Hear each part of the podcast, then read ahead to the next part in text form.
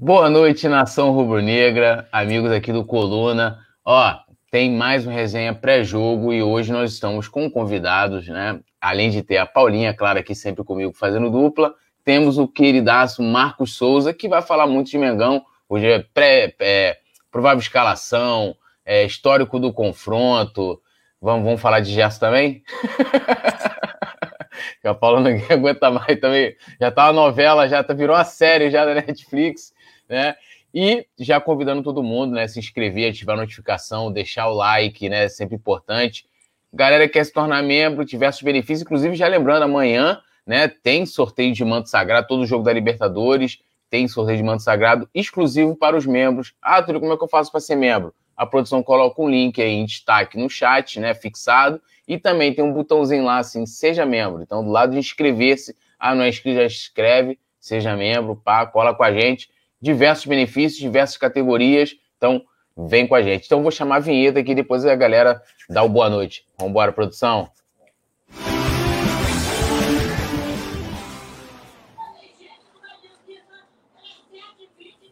Deixa eu dar primeiro um boa noite rapidíssimo aqui para rapaziada, ó. Urubu Rei, que já está aqui, né? Salve Salvador, tudo nosso, nada deles. Gustavo Linares também, dando boa noite para mim e para Paulinha. Gabriela Reis Baroni, que está do Facebook.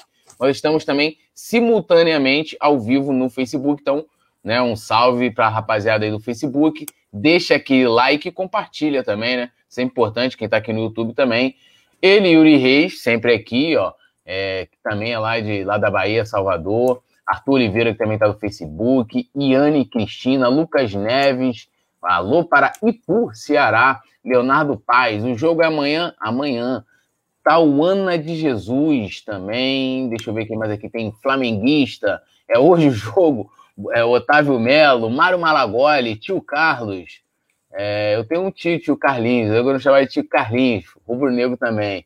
É, Evangelista Martins. Franklin Cabral. Não, não trava mais minha língua, rapaz. Tá pensando o quê? Franklin Cabral. Que o, o Rafa. Ah, não, aí o Franklin Cabral falou do jogo. Muito maneiro. Vamos embora. Paulinha, dá seu boa noite, logo em seguida você já já joga para o nosso convidado. Então a responsa está contigo. Vamos embora, tudo nosso na deles. Como sempre, né? A batata quente explode no meu colo, mas a gente está aqui para isso. Boa noite, Túlio. Boa noite, produção. Boa noite, Marcos. Um prazer te receber aqui no Resenha. Muito boa noite a todos os ex-tricampeões que estão aqui no chat conosco, né? Porque não teve programa desde que a gente levantou a taça. Então estamos aqui para comemorar também mais um título. Afinal, o final não se joga, o final se ganha. Como diz o Gabigol, pegou o Mengo na final é embaçado.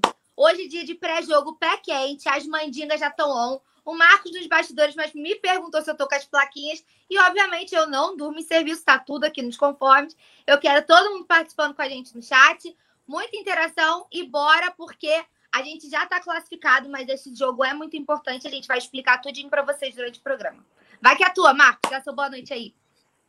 Boa noite, galera. Boa noite, poeta Túlio. Boa noite, Paulinha. Boa noite, produção. É um prazer estar debutando aqui no Coluna. Eu que já vou fazer um ano de coluna lá na redação, né? Publicando alguns textos esporádicos. Eu também sou colunista convidado do site. Então, de vez em quando eu apareço por lá também. Mas aqui na telinha é a primeira vez, então eu queria agradecer o convite. É, e uma semana muito especial, né? É a semana do Hexatri, pré-jogo de Libertadores e a semana que começa o Brasileirão. Então é uma estreia pré-quente. Vamos chegar já ganhando tudo. Definir essa primeira colocação do grupo e já começar o Brasileirão ganhando. É para chegar é. com o pé na porta, né? Isso aí. é para chegar carimbando já o pé quente para ser convidado mais vezes também, né? E tem que Muito ser com o pé direito, né? Tem que ser com o pé direito. Chegar com o pé na porta com o pé direito para dar sorte, né? Semana. Agora é rumo ao Enia, né? Você... rumo ao Enia, rumo ao Enia. Né? E amanhã, né? Completa 20 anos. Inclusive, deixar aqui já um merchanzinho.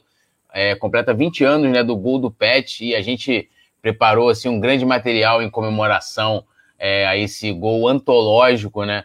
Esse gol, pô, esse gol aí quem, quem não era nascido sabe onde, tá, onde não estava, e quem era nascido sabe onde estava em 27 de maio de 2001.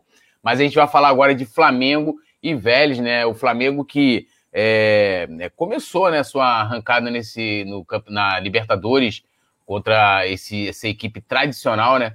E aqui a gente tem os relacionados. Paulinha, pode passar para a gente aí quem, quem pode ir a campo amanhã? A Paulinha já tem um bolo de placa ali que tem todos jogando. Eu vou, eu vou fazer uma gambiarra aqui, ó. Vou fazer tipo um varal e vou pendurar as placas todas, que aí não tem mais erro. Entendeu? Mas vamos embora. Com Diego Alves na lista de relacionados, surpresa pra galera.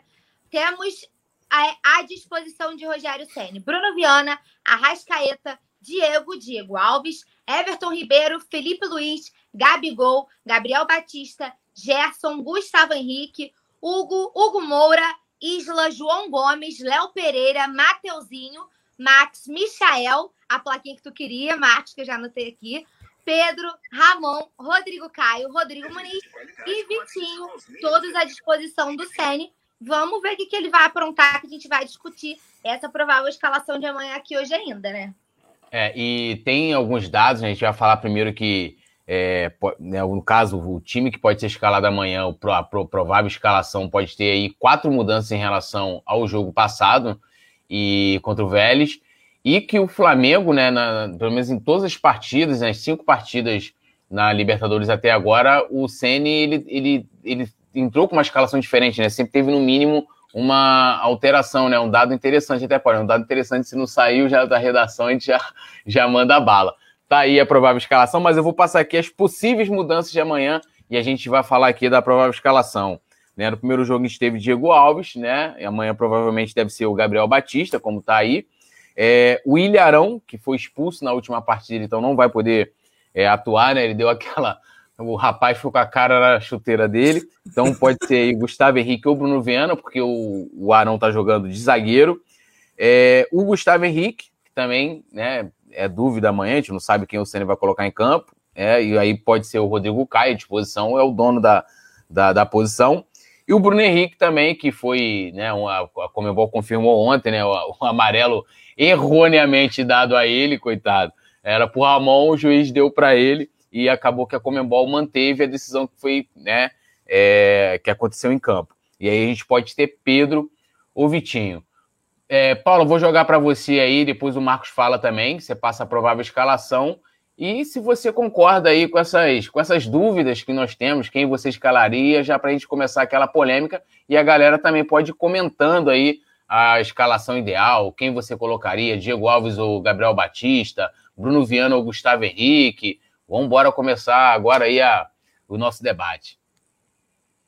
Então, Túlio, vamos lá. Primeira coisa que o pessoal do chat já reparou que o Senna tá no modo hoje eu tô feliz, hoje eu tô contente. Com Acabou. Um beijo para os haters. Eu acabei de levantar mais um título. Então, o Senna vai feliz, confiante para amanhã. O Diego Alves, como todo mundo sabe, está retornando de uma fibrose, porque não pode falar lesão, uma fibrose, né?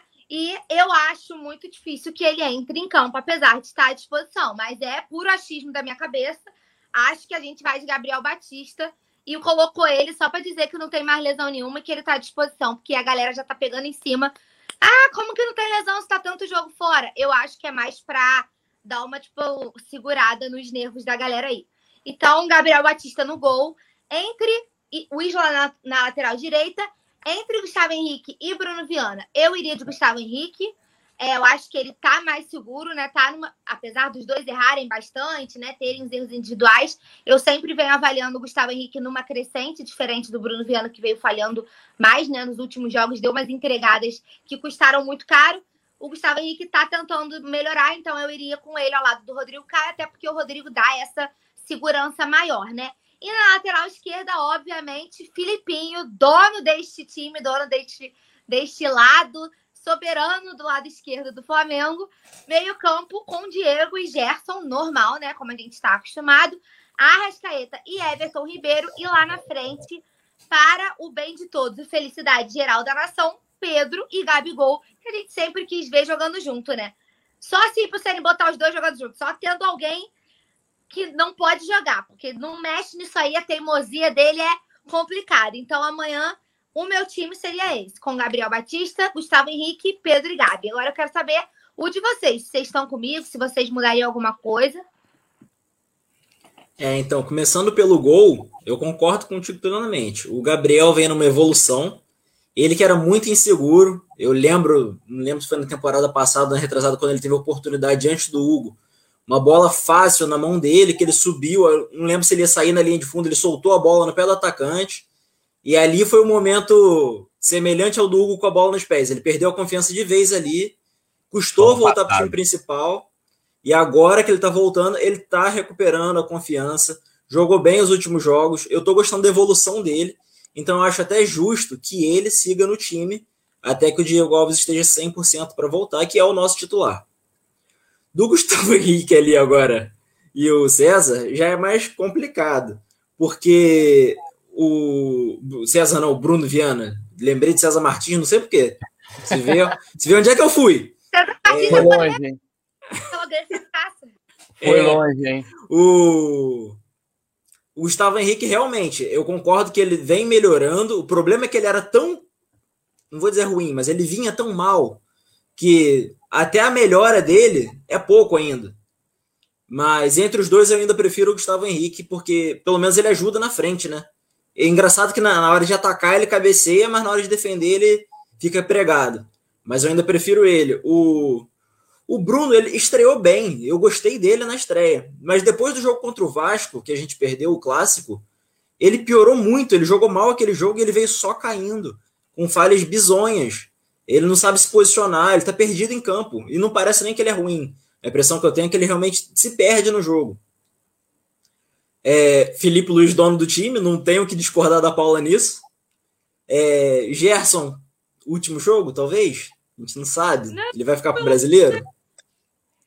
Espero que fique. Por, por, mim, não venderia por dinheiro nenhum. Jogador novo, pode fazer a carreira inteira no Flamengo. Pode ser o futuro dono do time, quem sabe, o nosso futuro capitão. Tem um futuro brilhante, seja no Flamengo ou fora do Flamengo, que seja no Flamengo. É, agora, a Paula falou que só assim para a gente ver Pedro e Gabigol jogando junto é a provável escalação, né? Eu não me surpreenderia se aparecesse o Vitinho no lugar do Bruno Henrique. Eu não me surpreenderia se o CN pensasse: ah, o Vitinho é rápido igual o Bruno Henrique, joga semelhante, então eu vou manter o estilo de jogo. Não vou arriscar botar os dois juntos. Pode ser que ele ponha essa provável escalação. Mas eu não apostaria nisso também, porque o CN às vezes surpreende a gente. Olha, eu vou dizer que teve gente aqui é, falando que o Léo Pereira é melhor do que o Bruno Viana. Realmente, o Bruno Viana, pra vocês verem a fase que vive o Bruno Viana, ó. É, o Mário Malagora. Oi? Que momento, amigo? Que momento, né? É, deixa eu pegar aqui o Matheus Catânio falando aqui que gostou da, da escalação. Antônio Ferreira diz Daniel Alves no Flamengo, se é verdade, rapaz, isso aí nem sonho. Uh, o, o Badigo, que fez o comentário, né, falando sobre, né, sobre o que o Léo Pereira é melhor do que o Bruno Viana, falou que o Léo Pereira precisa de minutagem, né? A Mari falou aqui, ó, zagueiros, Rodrigo Caio e Gustavo Henrique. Eu também concordo, inclusive, acho também dificilmente o Diego Alves. Dificilmente, não, a gente nunca sabe, né? É, essa, esse lance da, é, é, me surpreendi, porque é uma, uma não lesão que tira um jogador de vários jogos, né? Uma coisa impressionante, né? Tirou o Rodrigo Caio também, que teve o mesmo problema e o Diego Alves, mas como ele está treinando no campo, mas não sei também se é só uma fase de transição, algo mais específico, mas iria também de, de, de Gabriel Batista e, claro, né, Gustavo Henrique, que vive uma ascensão, apesar de eu concordar com tudo que o Marcos falou dele, desde, desde a temporada passada, né, e ele é, tem erros de posicionamento, assim como teve os outros zagueiros também que jogaram por ali, o Bruno Viana é que tem, erra, tem errado assim de forma bizonha, né? A gente viu que ele fez aquele jogo contra o União La Calheira, assim, e ele foi bem, cara. Teve outro jogo, não sei se foi contra a LDU, que a gente ganhou de 3 a 2 que o Arão falhou naquele jogo, inclusive. Ele foi muito bem, não entendi, sei lá o que aconteceu com ele. É, o Mário Malagoli também aqui. Ah, o rapaz, o Antônio Ferreira de Jesus falou: Estou assistindo aqui em Lisboa, Portugal. Que isso, hein? Uh, Estamos aqui. É, internacional. Estamos também na, em todas as comunidades do Rio, no é é, Oiapoque ao Chuí. É, rapaz, aqui é sucesso. É, Pablo Molinar falou: esse Bruno Viana já pode botar dentro do avião e mandar de volta para o Braga de Portugal. Ruim pra caramba. A galera não perdoa. O cara, ó, o, cara, o Bruno Viana viveu assim, ó. Bruno Viana chegou, deu uma declaração. Pode falar, vá. Não, tô rindo aqui porque eu lembrei de um post do Simon hoje no Twitter que supostamente o Braga estaria interessado em negociar o Vitor Gabriel Sim. e envolver o Bruno Viana numa possível negociação. E aí o Simon soltou a pérola no Twitter de não sei quem é que vai se dar pior nessa negociação. E tá nessa. É. Não, Hashtag o... volta Vitor Gabriel. Aí, ó, o, o, Bruno Viana, Bruno Viana chegou na coletiva, ele me disse: Não, eu quero né, jogar para voltar para Europa. Não sei Voltar para Europa, ah, pô. Vai é. embora, vai.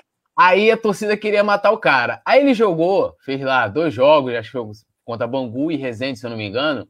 Pô, foi bem nos jogos. Eu sempre falava aqui, ó, rapaziada, tem que botar o cara, né, dar uma testada maior e tal. Vamos segurar o andor. Aí ele deu aquele mole contra o Vasco. Aí já quiseram matar o cara, né? Pode errar com todo mundo, mas contra o Vasco, irmão. Quiseram matar o cara. Aí foi, ganhou mais algumas oportunidades, foi bem e tal. Agora, Negro quer limar ele de uma forma impressionante, né? É... O Felipe Gamer, galera, olha só, o jogo é amanhã, às 9 horas da noite, e vocês vão poder acompanhar tudo, todos os detalhes aqui na transmissão mais rubro-negra da internet, e aonde vocês sabem que o rubro-negro tem voz que aqui a gente faz questão até no meio da transmissão. Ah, é, você lê o, se vocês leem o chat na hora do intervalo. Não, a gente lê na hora do jogo rolando, a gente manda aquele salve e tal, maior interação para amanhã, a partir das 7h30 da noite, ao vivão aqui no Coluna do Fla, pré-jogo, né? Aí vem né, todo aquele, a voz possante de Rafa Penido, show do intervalo, e temos depois aquele pré-jogo maravilhoso também. Então, jogo amanhã, 9 horas, aqui no Coluna do Fla. Cola com a gente. Ó, o Daniel Capela, já vou ler aqui os confrontos, falou que o time dele é Diego Alves, Rodrigo Caio, Gustavo Henrique, Isla Felipe Luiz, Diego, Gerson, Arrascaíta, Everton Ribeiro, Pedro e Gabigol. É, perguntando, onde vai passar o jogo? Vai passar aqui, irmão. Jogo é com imagens. É, olha essa lata. Porra, linda. Então vem aqui olhar essa lata. Marcelo Martins está aqui com a gente também. Ó, tá aqui. Fala aí. Dá um papozinho para ele ficar esperto, porque isso não são horas do cara fazer esse tipo de piada, né, amigo? Tá vendo aqui, ó? A Paula, ela passa que já vi aqui, teve até mulheres aqui, eu ia ali até aqui, rapaz, que tava elogiando, Paula Gata e tal. Cadê? Deixa eu. É porque eu fui subindo. Vocês são os olhos de vocês, gente. Muito obrigada. Ó, cadê aqui? Eu vou achar aqui. Cadê? Não tô achando, tudo bem, mas quando eu achar, eu vou falar. Tá aqui o pessoal pedindo Paulo em casamento, é, mulheres elogiando os homens. Aí eu vou, me, me faço auto-elogio só, pô, olha essa lata linda e tal, aí, ó, já quer me derrubar, tá vendo? O, a produção falou que é tudo parente da Paula. Aí, Paula. Inclusive. tudo, cara. Aqui, aqui achei, ó, Este, Estefânia Antonielli, gata Paula, falou aqui com coração, coração com, com um buquê de flores e tal. Pô, né? aí ela tem essa moral. Ninguém vem aqui falar da minha beleza. Aí eu vou dar. Ela quer me derrubar, aí, tá vendo? Ai, não, hein? Quase fala que você é o Túlio Ribas do Coluna. Como que Pô, aí fala? sim, hein? Então, então eu sou o, o, né, o homão da P, o homão da P. Ó, vou passar aqui pro histórico do, dos confrontos é, né, entre Flamengo e Vélez. São 10 jogos, né? Com 7 vitórias do Flamengo, duas vitórias do Vélez, né? Ah, time argentino, a gente passa por cima, irmão. Empates 1, gols marcados 19 pelo nosso lado, 7 do Vélez. Último jogo 3 a 2 aquele jogo épico em que o nosso querido Arrascaeta, né? Que fez a gente embrasar, criar o, a catedral do arrascaísmo, né? É, fez aquele golaço. E a gente tem um jogo épico, né? Que é que esse, esse jogo, até a Urubuzada vai homenagear aí com a, com a faixa, né? Vai estar na arquibancada amanhã. Que Não lá vai em... mais. Oi? Não vai mais. Não vai mais?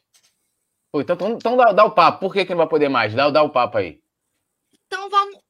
Vai, faz o seguinte: fala pro pessoal, contextualiza, que aí eu mando a informação nova, então. Então, em 95, né, o Flamengo tinha um famoso ataque dos sonhos, né, que é Sávio, Romário e Edmundo. E aí a gente teve um campeonato, que era uma espécie de um campeonato, eu não lembro exatamente qual era o campeonato, mas era algum, sei lá, Copa dos Campeões ou algo tipo sul-americana. Aí teve o um jogo lá na Argentina, e aí o Edmundo, né, nessa época, não conhecia ele, é o animal e tal, papapá, aquela coisa toda, começou uma discussão com o Zandoná, né? Aí, meu irmão, ele deu um tapinha na cara, fez assim, né? Meu irmão, o cara vem por trás dele, daí isso virou bandeira lá também. E aí veio o Romário, meu irmão, que é o Edmundo cai no chão. Edmundo cai, tipo, de, pá, né? Tipo, viu estrelas. Meu irmão, o Romário vem, assim, vai, Romário deve ser menor do que eu.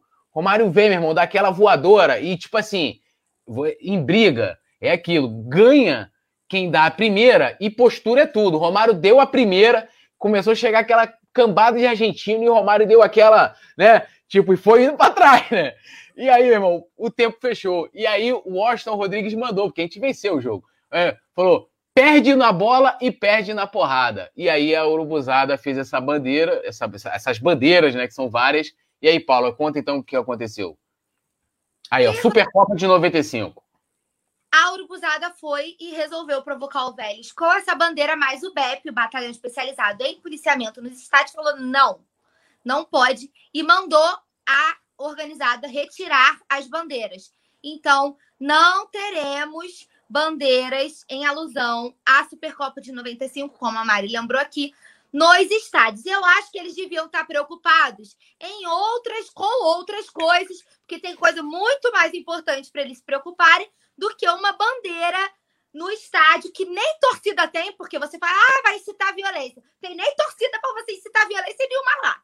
Então, assim, eu acho que existem outras prioridades, né? E que necessidade nenhuma de pedirem a retirada das bandeiras, mas não vai poder. Já está sendo feito, inclusive, nesse momento, a retirada das bandeiras lá do Maracanã, sem provocações.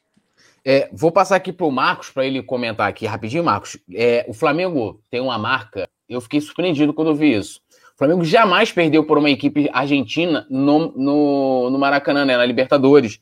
Né, foram quatro confrontos ao longo da história, né? Flamengo 4, River 2 em 82. Inclusive o Zico faz um golaço nesse jogo que assim quer. Meu irmão, pega esse jogo, que é sacanagem, né?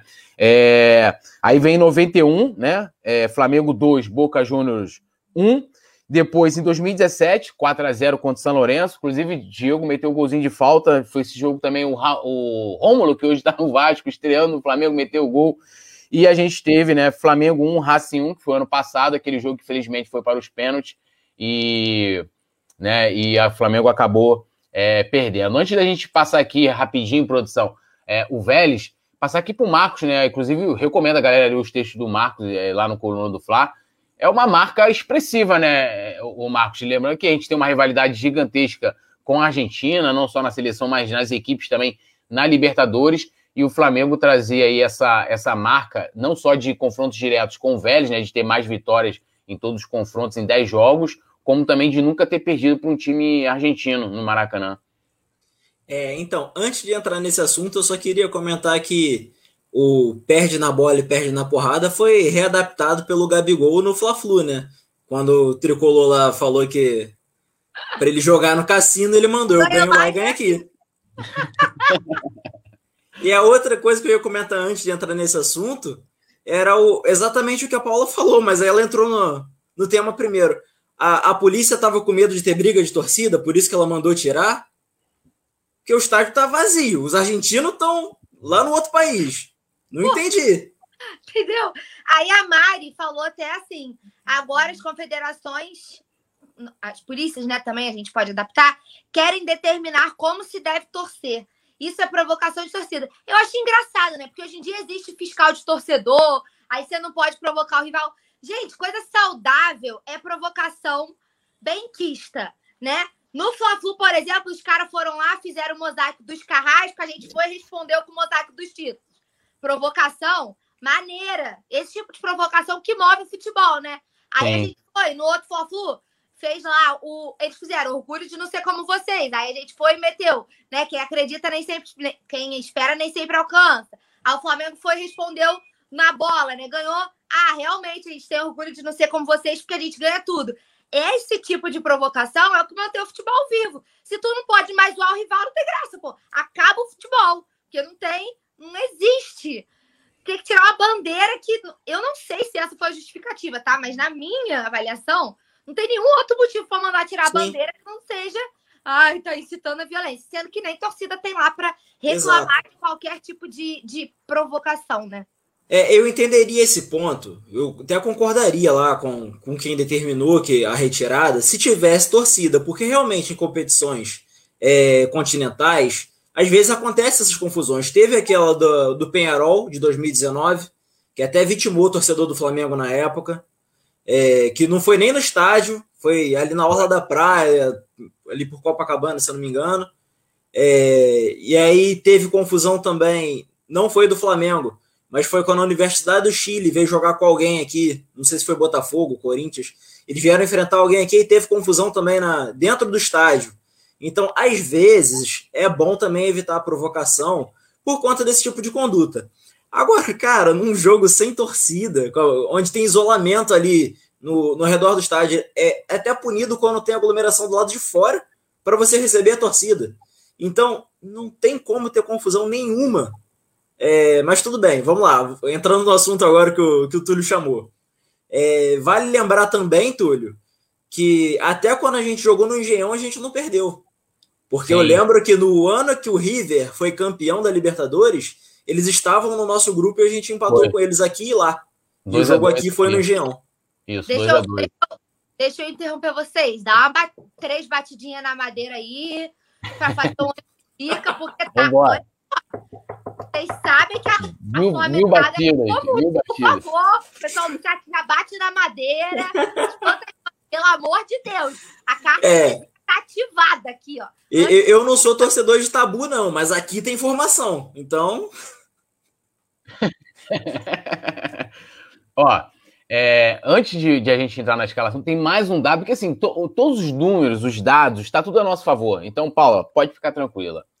Ó, o problema, Túlio, é que é isso que assusta, quando tá tudo a nosso favor. Eu preferi que fosse não, isso, isso, assim. Isso não quer dizer no campo, fora dele tá tudo a nossa. Pega, vamos pegar lá na época em 2004 contra o Santo André, final da Copa do Brasil, era tudo a nosso favor, né? E aí a gente viu o que aconteceu. Mas ó, até o Ceni, meus amigos, o Ceni já teve sete jogos, né, comandando o Flamengo na Libertadores e ele nunca perdeu, né? Até porque quando ele foi desclassificado foi com dois empates teve né, a disputa de, de pênalti, né? Que aí não, não se considera. Uma vez caracteriza a derrota. É, a gente teve esse, esse debate no, lá na redação, porque tem, mas tem historiador que considera derrota. É, o certo, na minha avaliação, é não ter derrota. Assim como é, tem gente. critério de desempate, na verdade. É, mas não chega a ser uma derrota com a bola rolando, né? Ó, a Mari Araújo botou aqui, ó. Manda um grande abraço pro Marcos. Trocamos muitas ideias lá pelo Twitter. Menino show de bola. Menino, né? É menino show de bola. Mari, você nunca me chamou de menino, tá vendo aí, ó? Jovem, jovem. Abração, Mari, para você também. Obrigado. Ó, então, assim, o Sene, ele, ele tem essa, essa marca também, né? E aí, ele lembra aqui, tem uma matéria, inclusive, completa no coluna do Fá falando sobre isso. Lembra que ele foi eliminado na, nas penalidades na, ano passado, né? Que eu fiquei pé da vida, porque o Flamengo jogou muito bem as duas partidas, por incrível que pareça, aqui e lá. E aí, até um erro do próprio Gustavo Henrique, a gente estava falando. Eu acho que foi o último erro dele no Flamengo, ele até chorou, né? E eu, pô, esse cara não presta mais e tal. E ele acabou aí surpreendendo. É, vamos trazer aqui a escalação do Vélez. É, não sei como é que vai ser para passar essa escalação, mas antes de passar aqui a, a, os três desfalques, né? Um deles eu vou lamentar muito, que é o Luca Orelano, que a, a Letícia fazendo a reportagem, mandou um Orelana no outro jogo, foi muito bom. O, Monzon também não joga, né? Que são os atacantes, né? O Orelano e o Monzon são os atacantes, e o meu campista Agustin Mullet, né? Ele não joga amanhã. E aí, Paula, quer passar a escalação do Vélez? Ah, com certeza. Vou, vou, peraí, deixa eu pegar o translate aqui. Pode ficar. Eu acho que o Marcos passar a escalação, assim, podem ficar à vontade. Eu tô aqui. Passa, hoje quer o passar o Marcos é escalação? Cuidado, amigo. Pode ficar à Posso vontade. passar, posso passar. Começa o quê? Do gol pra frente? Ou... Isso, do gol pra frente. Isso Manda lá. que é segurança. Bate no peito, domina a bola e fala, tá comigo, vambora. Não conheço mais da metade do time dos caras. E outros Aí, que eu acho que eu conheço é porque o nome é parecido com alguém que eu realmente conheço. Não, pode, Mas vamos lá. O, o goleiro é o Royos, na lateral esquerda tem o Ortega, aí a dupla de zaga é Abram e Gianetti, na lateral direita tem o Guidara, no meio nós temos o Cáceres, é, e aí tem a, a dúvida ali, né? Se joga o Galdames ou o nosso querido Manquejo, que vai entrar para quê? Vai fazer um gol contra dessa vez? Vai ser expulso?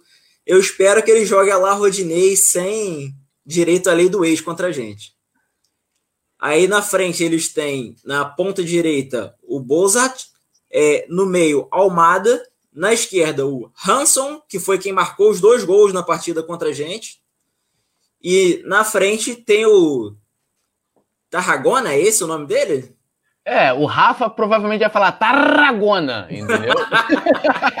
então é, é, é, é, essa rapaziada aí mesmo. Então esse né, é o time do, do Vélez, que vai, que provável time do Vélez que pode enfrentar o Flamengo amanhã. Como bem lembrou o Marcos, né? O Jansson, o Jansson, Hanson. É o Ranço. É o Ranço. O Ranço marcou dois no jogo passado, né? Contra a gente. É um time sempre perigoso, né? O Vélez tem que ter respeito, aquela coisa que a gente sempre fala. E antes, agora eu vou ler a rapaziada aqui, lembrar de que deixe o seu like, se inscreva no canal, ative notificação, compartilhe aqui esse pré-jogo. O jogo é amanhã, o jogo é hoje, o jogo é amanhã. Vocês podem até considerar isso aqui um jogo. Não tem problema também, mas o jogo do Mengão é amanhã, né? Às nove, e você confere aqui na transmissão mais rubro-negra né, da, da internet. E ó, vou ler aqui. Leonardo Dares dando boa noite. Boa noite, galera do Coluna do Fla. Melhor narração não há. Gostei dessa rima, hein? Alô, produção, já prepara a vinheta. É, Igor Fernandes falou, eu concordo em, em, em, número, gênero e grau. Na era Sene, tudo pode acontecer. É, ó, a, a Alzira falou, já dei voadora lá Romário no like. É isso aí, voadora lá Romário no like. É, Milena de Jesus está aqui lá do Facebook, pessoal do Facebook também, deixe seu like, também compartilhe, né? É, cadê aqui, ó? O Trape Gamer já pensou se o Flamengo pega o São Paulo nas oitavas? Venha quem vier, meu amigo. A gente vai falar agora dos prováveis adversários do Flamengo nas oitavas, né? Olhando por enquanto pela situação é, atual do, da Libertadores. O Vicente já falou: o Mancu pode ser expulso, mas se quebrar ninguém, é, mas sem quebrar ninguém, né? Poder passar a mão na bunda do juiz, disse ele. Alzira falou: o Mancu foi expulso, né? Na, no confronto anterior. E aí todo mundo lembrou do, do Rodinei, como o Marcos falou aqui também, do jogo contra o, contra o Inter. É, o Alisson. No primeiro minuto, né? Ele entrou e foi expulso. Foi. Entrou e foi expulso. Nada. Não, e foi bom porque as jogadas começaram a sair todos os pés deles ali, ele fazendo lançamentos diretos, né? Ligação direta com ataque e tal. Pô, foi bom ele ter sido expulso, porque o negócio. Aí, ó, Vladimir falou: Paula Matos, você é mil likes. Para mim não tem isso também, Marcos. Aí eu vou, eu vou ali, tô, tô com a autoestima um pouco lá em cima, dou uma jogada lá, pá, ela. Pô, aí, ó. E aí, vou, que, ó, vou logar um fake aqui no YouTube para ficar te elogiando, Túlio. Aí, ninguém vai saber que sou eu. Essa parada, pô. Essa parada. E lembrando, amanhã tem um terceiro jogo, né, do, da, da final do, do NBB, né? Tá lembrando que o Vigílio Sobrinho, amanhã tem um terceiro jogo da final do basquete também, às 18h30. Então já pode ser aquele esquenta para o futebol, porque o Orgulho na Nação dá show ah. sempre, pô.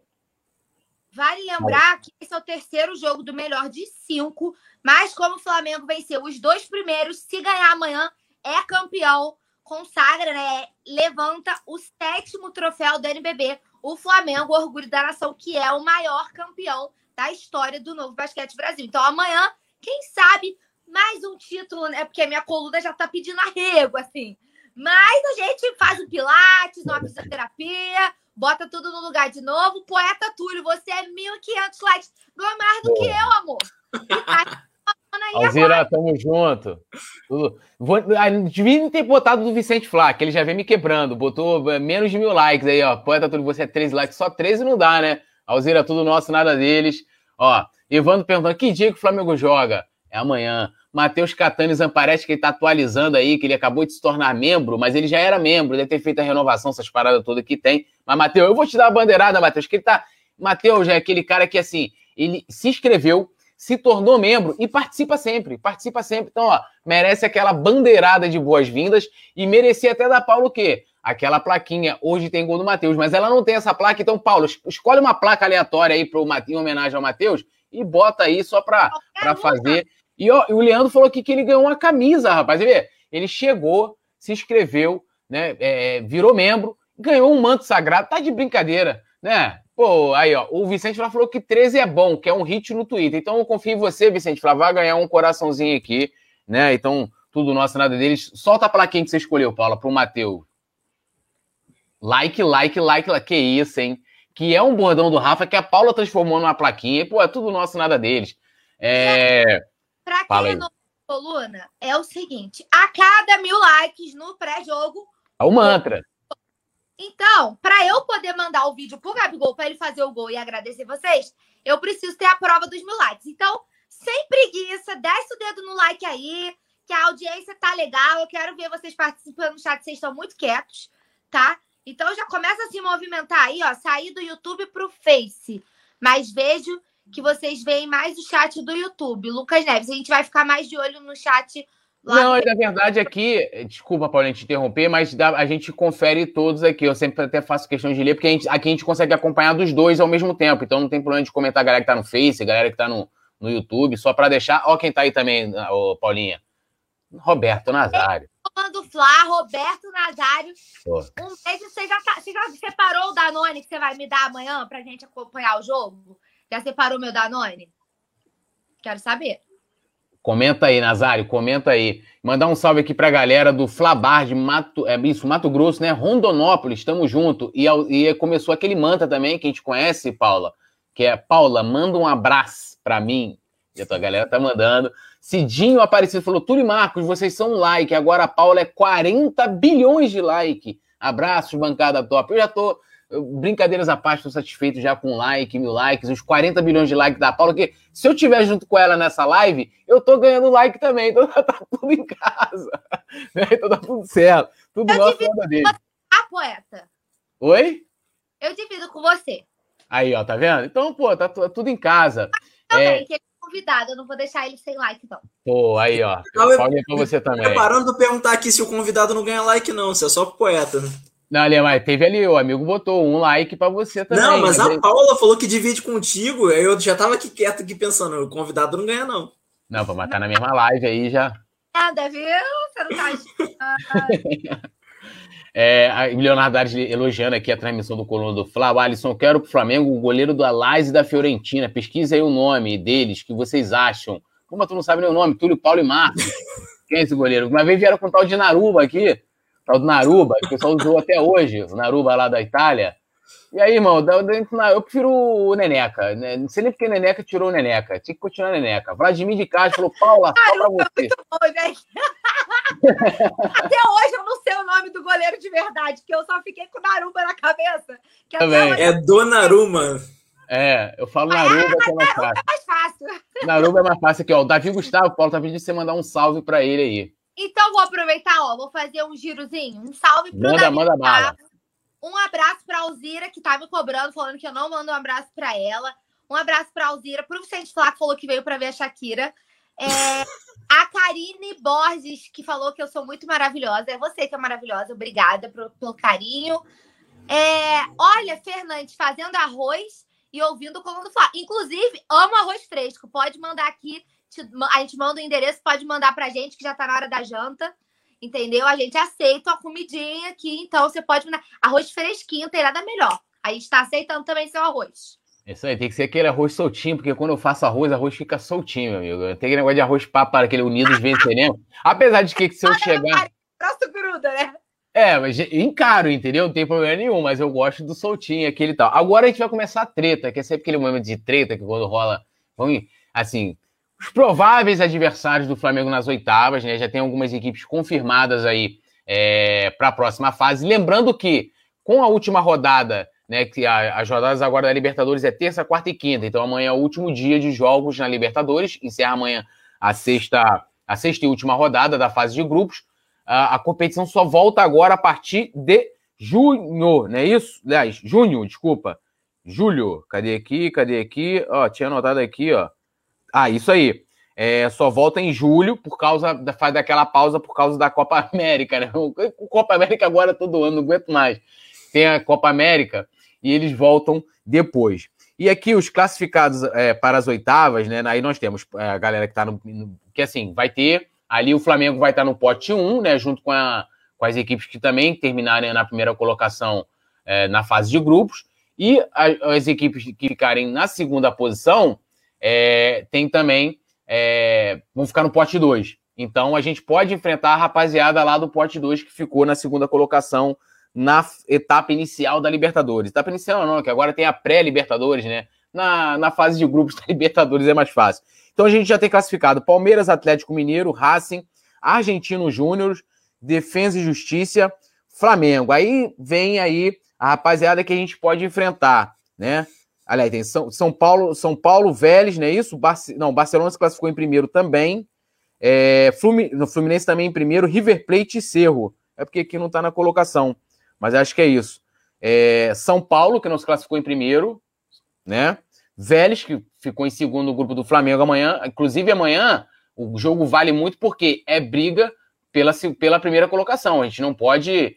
E também o Flamengo torcendo aí para alguns resultados é, ou não. Tem que ver o resultado do Atlético aí. Eu vou até dar uma olhada aqui na tabela. Não sei se o Flamengo briga ainda pela primeira colocação geral. Não sei se Paulinha. Não, o não. não. O Atlético pode... ganhou e foi a 16. É, não alcança, não. Atlético Mineiro não, ganhou e foi a 16. Então já era. Então já era. Então, ó, então vamos lá. O Flamengo pode pegar Defesa e Justiça, tá? Isso das equipes que já estão já classificadas, né? É... Meu irmão, esse aqui é porque não está definido, mas o Boca ainda não está classificado, mas o Boca só se classifica em segundo lugar, em segundo lugar porque o Barcelona é, de Guayaquil disparou. Esse ano os caras deram a, a ganhar, mas a, o grupo ainda não está definido. É, aí vem o River Plate, né? Então vamos lá, ó, vai anotando: Defesa e Justiça, River Plate, os grupos que já estão definidos. São Paulo, uh, deixa eu ver aqui. Cadê? Vélez, né? Que pode ser, Flamengo confirmando a primeira colocação. E o Cerro Portenho. Eu vou começar com a Paula. E aí, Paula? Quem você quer enfrentar nas oitavas de final da Libertadores? A galera Olha, também pode ir comentando aí, hein? Vai comentando aí. Pelo amor de Deus, eu acho que vou pedir ajuda dos universitários, porque tá complicado isso. Sabe assim, eu acho que depende do ponto de vista. Eu, se não fosse o retrospecto recente, né? Que não é muito favorável, eu escolheria o São Paulo por ser brasileiro, a gente não ter que viajar, que já é um desgaste maior, né? Tá sempre tá tudo por aqui, não tem que ficar viajando muito. Mas, assim, considerando o histórico recente, eu nem sei se é bom pegar o São Paulo, né? Eu tô querendo uma revanche. Então, vem São Paulo e, como diz o Túlio, tudo nosso, nada deles. Então, eu quero agora, agora me decidi que eu quero São Paulo, que eu quero revanche. Eita! Paulinha se inspirou agora. Eu não queria, agora eu quero. E aí, Marcos? O que é melhor? Dentro dessas então, cinco opções por enquanto. Lembrando, lembrando que a gente pode pegar a boca. Então, é isso que eu ia falar. Mais importante do que escolher o quem enfrentar como segundo colocado é a gente avaliar que não que eu queira que o Flamengo perca amanhã, mas que talvez classificar em segundo não seja tão ruim. Porque se a gente classifica em segundo, a gente pode pegar Fluminense, Barcelona. Se a gente classifica em primeiro, pode pegar Boca, River Plate, São Paulo, o Vélez, entendeu? Então, tudo bem que o Vélez não faz diferença, porque se a gente classifica em segundo, a gente pode pegar ele, porque ele ficaria em primeiro. É, então, ele vai estar como um potencial adversário de qualquer forma. Mas aí, nessa questão de escolher adversário mais fraco, que foi no que o Palmeiras se deu bem no ano passado porque ele só pegou time fraco pelo caminho. É. Não querendo desmerecer o Santos, mas pela final que foi, a gente viu que o Santos também não era um grande adversário. É... Agora, tem um ponto que sempre me faz querer classificar em primeiro, que é decidir o segundo jogo em casa. A final agora é jogo único, mas até a semifinal, o segundo jogo é decidido em casa. Não tem mais torcida, mas ainda assim, tu jogar no teu campo, sabendo de quanto precisa ganhar, eu para mim faz toda a diferença. Tem gente que não gosta. Para mim faz toda a diferença. Agora, depois dessa enrolada básica aqui que eu dei, é... Você aproveitou, eu... aproveitou esse tempo para pensar, né? Que você não tinha escolhido aí. Ele deu aquele, aquele, aquele migué, aquele adiante, pá. É para ganhar tempo de tela, valorizar meu contrato com coluna, vocês estão de bobeira. então, eu não acho que o Boca e o River, por exemplo, que são grandes adversários de peso, sejam esses times todo mais. O, o River desmantelou bem o time. Saiu um monte de peça. É, eles não vêm. Não é à toa que eles ficaram em segundo no grupo do Fluminense. O Boca talvez nem classifique, o que já indica, tudo bem que é o Boca e é o River. No mata-mata pode ser que eles cresçam. Mas eles não vêm rendendo isso. Nenhum dos dois foram campeões nacionais, né? Eu não lembro quem foi o campeão nacional. Não sei se foi o Racing. Deixa eu ver aqui. Mas para vocês verem, eles não estão mais com aquela força de anos anteriores. A gente fica com isso muito na cabeça, porque os caras já ganharam a Libertadores várias vezes. O River bateu em três finais seguidas, bateu na semifinal ano passado. Então a gente tende sempre a achar que eles são muito fortes. Mas esse ano eu vejo eles muito mais fracos do que anos anteriores. Depois de mais essa enrolada, eu acho que eu prefiro São Paulo também só por vingancinha. Não, foi, foi o Boca mesmo campeão, do, da, no cada temporada, né, 2019-20, que acabou ano, ano passado. Foi o Boca mesmo campeão, é, que aí terminou, no caso, do campeonato esse ano. Mas realmente não tá com futebol lá, essas coisas, nem o River também. Mas lembrando que quando você vai para a fase de grupos, é outro campeonato. E eu acho que até os, acho que isso é um problema que os clubes daqui, não só o Flamengo, é, não veem dessa forma, né? Como é uma nova competição. É uma maneira de, ah, beleza, me classifiquei ali em segundo aos trancos e barrancos. É, mas, cara, é outro campeonato. E eu vejo assim, até pro River. Eu acho que o River, diferente até do Boca, mas eu acho que o River sofreu nessa questão, como o Flamengo ano passado também, esse lance do surto. Isso, isso faz uma diferença é, grande, apesar de ter ganho aquele jogo, era o Santa Fé. Se fosse outro, outra equipe, eu até falei com um amigo tricolor, falei, cara, eu acho que o Fluminense dá para fazer uma frente lá com o River. Não, falei, cara, os caras vão, vão, ter lá 13 jogadores de volta, mas os caras tá tudo baqueado, não treinaram, estão com, com Covid, né, tá, não sabe. É, e deu no que deu. O Fluminense, não tô dizendo que o Fluminense venceu somente por causa disso. Jogou muito bem o Fluminense, venceu, foi merecido, é, mas é, eu acho que teve também conta isso, que talvez se os caras estivessem 100% fisicamente, a coisa seria diferente. Mas, né, cara, vai ter aí um mês, os caras têm isso como uma prioridade também, né? A Copa, né? Uma coisa. É, e o Flamengo deveria é, também olhar o campeonato dessa forma. É um novo campeonato, é um novo campeonato. Cada jogo é uma decisão. Eu, assim, é, eu concordo muito com o Marcos falou essa questão, né, de, de, né, de, de da, da, viagem, por mais que não tenha torcida, de fazer diferença. Faz sim, viajar, você vai lá para fora, Ainda mais você imagina, viajar sozinho, você vai assim com a família, às vezes vai você, sei lá, a esposa, namorada, já é cansativo, né? Tu vai, aeroporto, espera, não sei o quê, ainda mais viagem internacional, mais saco ainda, imigração, não sei o quê, não sei o que lá. Tu imagina, né, um, um, departamento inteiro, né, de futebol indo junto, né? Aquela, lógico, aí você vai ver, você pega um voo fretado, mas sempre tem, tem desgaste da viagem, né? Porém, entretanto, todavia, eu vou dentro do argumento de que é, o Palmeiras, ano passado, tirando o River na semi, né? Foi só baba, né? Só baba, né? Só baba. E aí eu vou concordar, eu perdi aqui o comentário do amigo, mas eu vou achar aqui depois, que seria, teoricamente, né? Teoricamente, mas não tem como pegar essa. Aliás, tem como sim, né? Que é do grupo do Inter, que está se classificando agora aqui, que está sendo decidido. É, os jogos ainda estão em andamento, o Inter vai, vai empatando com Al Red, né? E o Olímpia vai vencendo o Deportivo Tátira, né? Então o Deportivo Tátira, por ter um saldo de gols menor, né? O Olímpia precisa fazer mais um para. Não tem nem como, porque o, o Olímpia tá com menos três, sem chance de golear, meter mais três, sem chance. Então o Deportivo Tátira deve estar tá se classificando. Eu, de repente, iria aí de Deportivo Tátira, né? Na, que vai estar tá lá no, no segundo pote, né? Mas considerando se for um clube brasileiro, sempre sendo São Paulo, também tô com a Paulinho. Acho que não é um grande problema, que aí tem essa questão, não tem um desgaste da viagem e acaba logo esse negócio de né, ah, que perdeu os últimos jogos, jogos para eles, não sei o que, bababá, né? Ano passado jogamos, já, a gente já sabia que ia ganhar, então o Rogério falou, gente, falar igual o Pedrinho falou, né? Joguem como vocês queiram jogar, porque assim, na época do Dome, o time do Flamengo jogava como os jogadores, os jogadores que armavam o time com o Rogério ainda não o Pedrinho falar isso. Então, joga do jeito que vocês quiserem. E aí o, Hugo deu aqueles moles, né? Deu a bola no pé do atacante do São Paulo, né? O Rodrigo Caio jogou mal aquela partida. Vou falar, vou, todo lesionado, mas vou voltar hoje também. Foi só festa, para fazer festa no condomínio do Rodrigo Caio. Então, é isso. Fala aí, Marcos. É, eu fui buscar aqui esse, essa estatística que você falou. No caso, o Olímpica, Olímpia está jogando contra o Deportivo Tátira e está vencendo Isso. por 3 a 1 Se ele faz mais um, ambos ficam com menos dois de saldo de gol. O problema, na verdade, seria no gol pró, que eles ficariam com dois a menos. Ah, é verdade. Tirando o gol pró, eles estão iguais em é. todas as estatísticas. É. Túlio. Verdade. Oi. Quero falar uma coisa, posso? Pô, fala até duas, três, pô.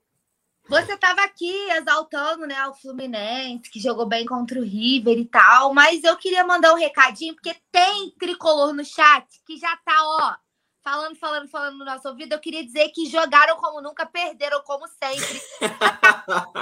é normal, eu tenho orgulho de não ser como vocês, mas de qualquer forma, agradeço a audiência, obrigada pela presença. Volte sempre, que as portas do Fly estão sempre abertas independente de tá tudo normal no Rio de Janeiro, né? Era não. só tadinho mesmo. Não, e, e vai lembrar, vocês viram que eu passei as estatísticas aqui. Uma das vitórias que a gente tem no Maracanã é contra o River. Então nós tínhamos jogando ontem dois fregueses, né? O Fluminense e o River. Então era uma briga ali foice, de foice.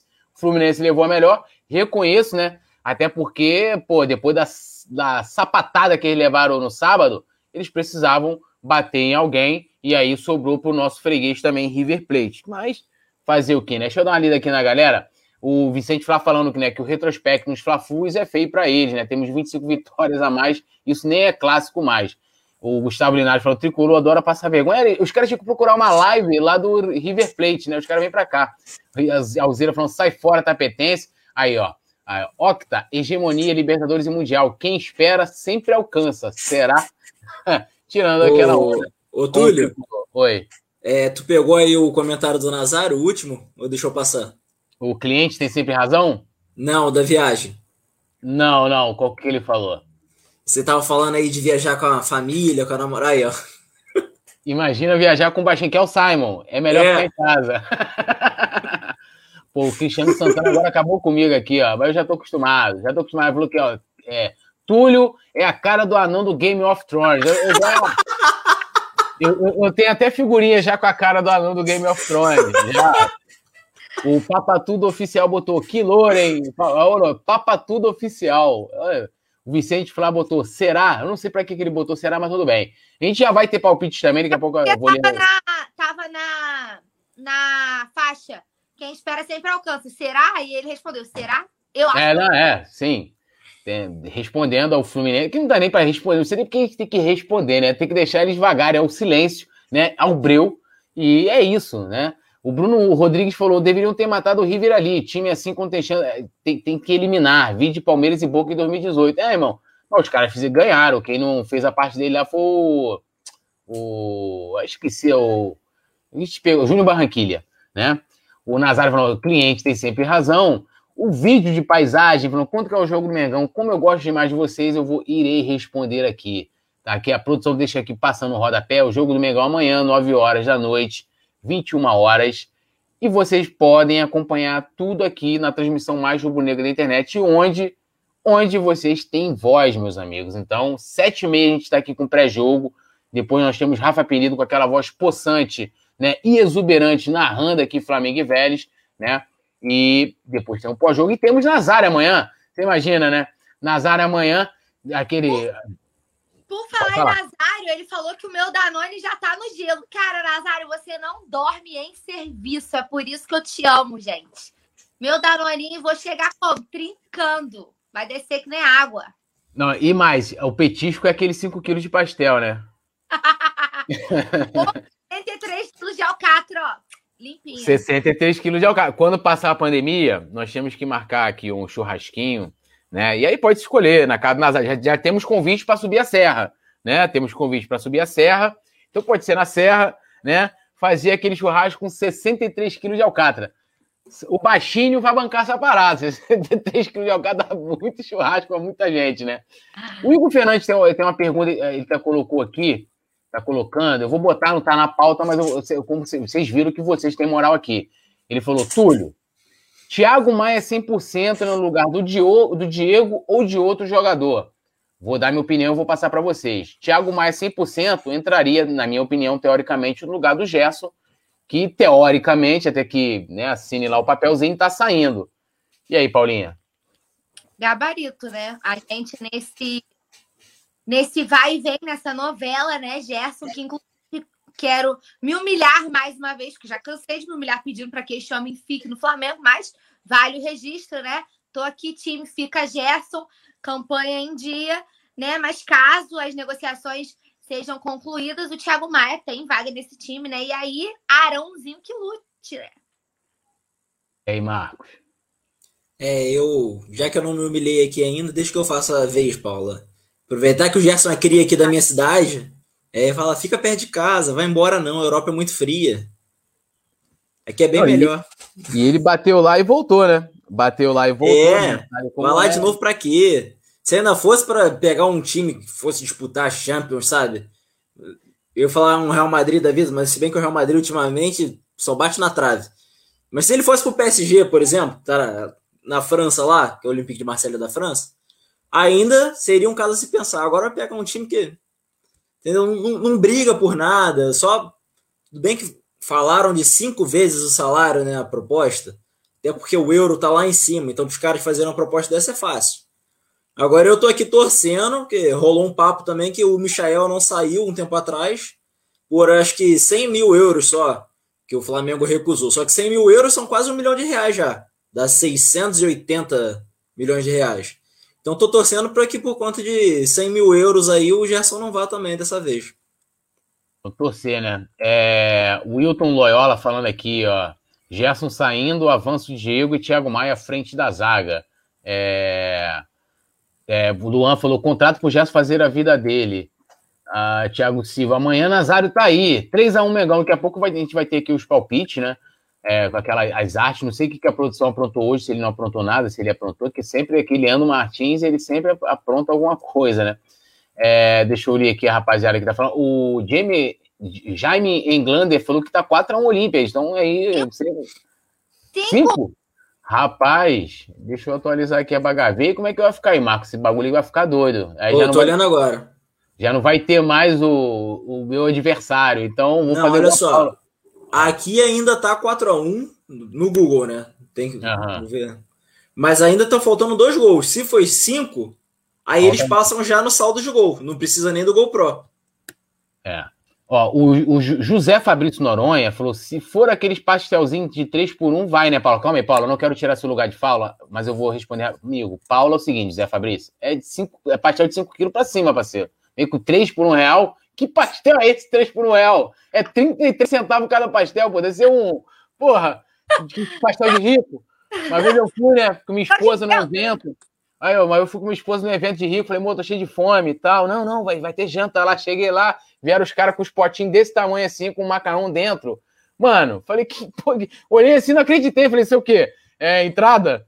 É, só pode ser. Não, era o prato principal, irmão. Com um troço com creme de leite branco. Falei, pô, tá maluco, os caras não gostam nem de gastar. Tinha que meter aquele prato, né? Invocado de pedreiro, pô, tá maluco? Veio com três. É igual esse, pastel, esse pastelzinho serve de sobremesa nesse jantar, o, o, o Zé Fabrício. Não vem, vem de mendigaria, não, irmão. Pô, não é não, Paulo? Tô errado?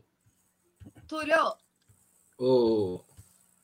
Para atualizar aqui vocês, por algum motivo, é, realmente está 5 aqui no Google, com 73 minutos ainda no segundo tempo. Agora eu fui dar um, uma olhada no site da querida Rede Globo e não sei porquê, lá tá dizendo que o jogo já está encerrado. 3 a 1 Eu não sei que erro deu lá. Tá dizendo que o jogo acabou 3 a 1 e no Google ainda tem 70 minutos. É que doideira, rapaz. Fazer o quê, né? É. Mas com eu... o placar atual de 5 a 1 o Olímpia se classifica. E aí, Paulinha, o que, que você ia dizer? Então, é porque o Alisson, Alisson Silva estava reclamando que a gente lia os comentários dele e não respondia, alguma coisa do tipo. Então, eu vou ler o comentário dele e vocês respondam que a pergunta é direcionada aos homens. Vocês, homensadas do Coluna. Agora, galera dos prints, gravação de tela, Yuri Reis, Lohana Pires, faz favor aí, hein? Se for ruim, aí vocês cancelam a gravação. Como é ter a Paula, a Natália e a Letícia como comentaristas? Pô, normal, né? Tipo, o que, que eu posso falar? É normal, pô. É como, né? O que, que eu vou falar disso, gente? O que, que eu tenho que. Tipo, normal.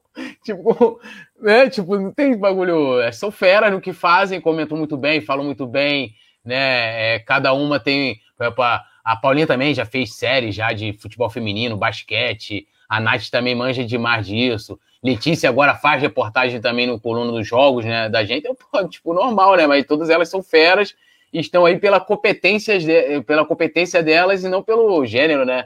Mas, Vai que de, ele nem sabe, vai que de repente Paula é Paulo e Túlia é Túlia. Ele nem sabe, de repente fiz aqui, a, tipo, tinha uma novela que a menina se transformando lá, fazendo as paradas e tal, fazendo as, as transformando, mudando o corpo. Pode ter acontecido isso, não tem bagulho de gênero, é talento. Então é porque é, tá ao lado delas é uma honra. É, é fala, eu tento pegar um pouco aqui, ó. A Paula tá embaixo agora, vou pegar aqui, ó, um pouco desse talento aqui, ó. Marcos, fala agora você aí. Você hoje tá com a Paula, já sentiu como é que é a, a bagaça, né? Mas tu conhece todo mundo do Coluna. É, eu conheço todo mundo aqui do Coluna, acompanho há algum tempo, e eu acho, na verdade, que não é muito normal, na verdade, na sociedade que a gente vive, né? O colega que comentou aí embaixo até falou que não temos tantas comentaristas mulheres hoje no, no Brasil, pelo menos.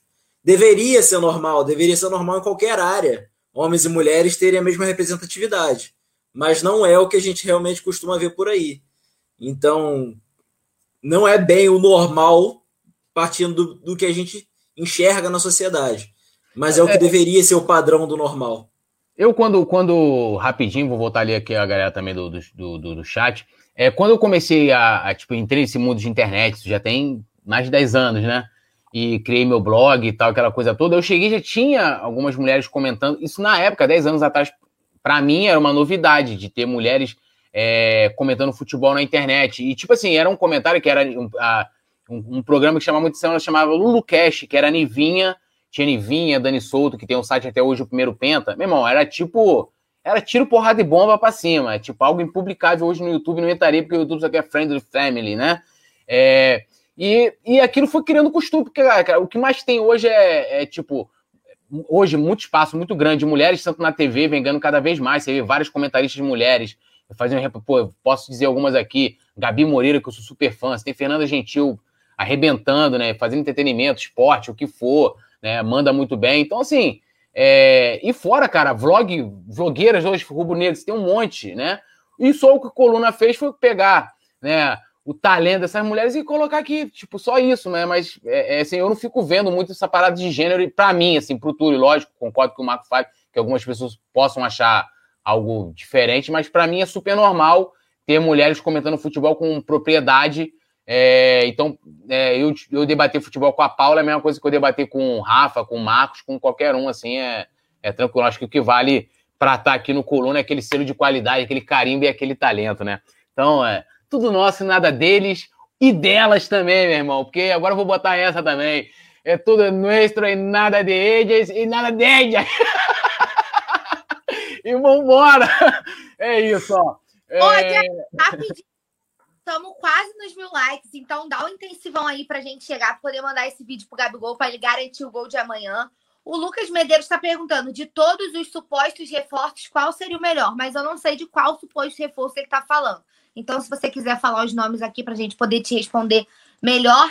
E o Igor Fernandes, pelo amor de Deus, hein? Vou jogar isso para vocês, porque, ó, o que acham de o Michael titular amanhã? Que isso, amigo? Não, eu já avisou logo, não. Que isso, amigo? Pode ir, Arnaldo. Até eu brinquei aqui no bastidor antes da gente entrar com a Paula que ter plaquinha de hoje tem gol do Gabigol e hoje tem gol do Pedro é mole. Eu queria ver se ela tinha do Michael. E pior que ela tinha plaquinha do Michael também. Agora pedir o Michael de titular já é insanidade, gente. Vamos é. devagar aí. Vamos devagar, vamos devagar. É... Bota ele nos 40 do segundo tempo para ver se ele faz alguma coisa. É, o Vicente Flá falou o seguinte: ó, tem reforço nenhum, só a volta do Rodinei, sossega. E tem a possibilidade também, de, após a, a Copa América, a gente ter de volta também o Pires da Mota, né? É, eu vi uma é, galera. Pode ser assim... que ele esteja contando também com o Thiago Maia e o pessoal que tá voltando do DM, né? Ah, sim, é. Não, mas eu acho que o certo mais aí é Thiago Maia, que né, joga demais tem condições de ser titular na equipe. O Rodinei e o Pires da Mota, apesar deles voltarem, o Flamengo abrir as portas e tal, porque são atletas do Flamengo. É, o Flamengo continua na vitrine para vender, né, para negociar. Então, assim, são jogadores que podem bater e voltar. O Rodinei, por exemplo, é um jogador que foi bem no Internacional. Sei que tem muita gente que não gosta dele, mas foi bem lá. Tem foi mercado, muito bem lá. Né? E o Pires da Mota, né, que eu, assim, dando minha opinião rapidinho, vocês podem comentar também se quiserem eu acho que o Pires da Mota jogou pouco no Flamengo, né? Tipo, você vai dizer assim, ah, o cara é bom. E a concorrência ali para ele era muito complicada, né? Ele chegou num momento ali que para mim estava muito bem servido ali na volância, então era complicado. E acho que também dificilmente hoje ele conseguiria ser titular. Não sei o que vocês acham aí. Pode ir, Marcos. É, então, é, para mim, na verdade, o maior reforço é a gente ter o Rodrigo Caio, né, recuperado. Porque a zaga sem o Rodrigo Caio é um desespero para mim. Mas ele já tá voltando, tá começando a ter continuidade, espero que continue assim. O Rodinei, cara, foi muito bem no Internacional. É porque tem muito torcedor que não acompanha outros times. Eu sou tão doente que na temporada do. Última temporada que o Flamengo estava disputando com o Internacional, eu tava numa confiança tão grande no Flamengo que até nos canais colorados do YouTube eu tava indo para ver o que, que os caras estavam falando. Então eu tava gastando meu tempo até nisso. E se eu tava fazendo isso, claro que eu tava dando aquela secada no Internacional. E o Rodinei era um dos melhores jogadores do Internacional. Era uma raça que eu nunca vi ele jogar no Flamengo. Eu não sei se é porque ele tinha uma pressão no Flamengo que ele não tinha no Internacional, que ele conseguia soltar o futebol dele. E eu vi até alguém comentando, não sei se foi aqui no Coluna mesmo, que o Renê só não joga mais também porque tá no Flamengo. Que se ele pega um time com menos pressão, vai jogar muito também, porque ele não é ruim. Só que no Flamengo ele não consegue desenvolver também. E aí passa por essa questão. Agora, sentir pressão até sem a torcida no, no estádio, o que, que vocês acham disso? Acha que tem essa pressão de rede social? Pô, aí é brincadeira, né? Uh, pô, rede social, o cara vai lá, desativa a notificação, acabou, irmão. Tipo, pois pô, é. Né? Ó, o Yuri Reis falou aqui, ó, as comentaristas do Coluna, esqueci também de falar da Giovana, né? Querida Giovana, já fiz notícia com a Giovana, um beijão pra ela, também manda bem demais, Giovana, né? É, tem a Bia também, cara. A Bia, porra, Bia, eu conheço a Bia antes de Bia do Coluna. A Bia fazia mesa rubro-negra comigo também, manja bem demais. Bia é fera, fera. A gente só tem fera, cara, assim, né? Não é porque trabalham comigo, não, mas é essa mulherada aí é sinistra, compadre. Ó, as comentaristas do Coluna, Paula, Natália, Letícia, Giovana, desculpe se esqueci da de outra, esqueceu da Bia.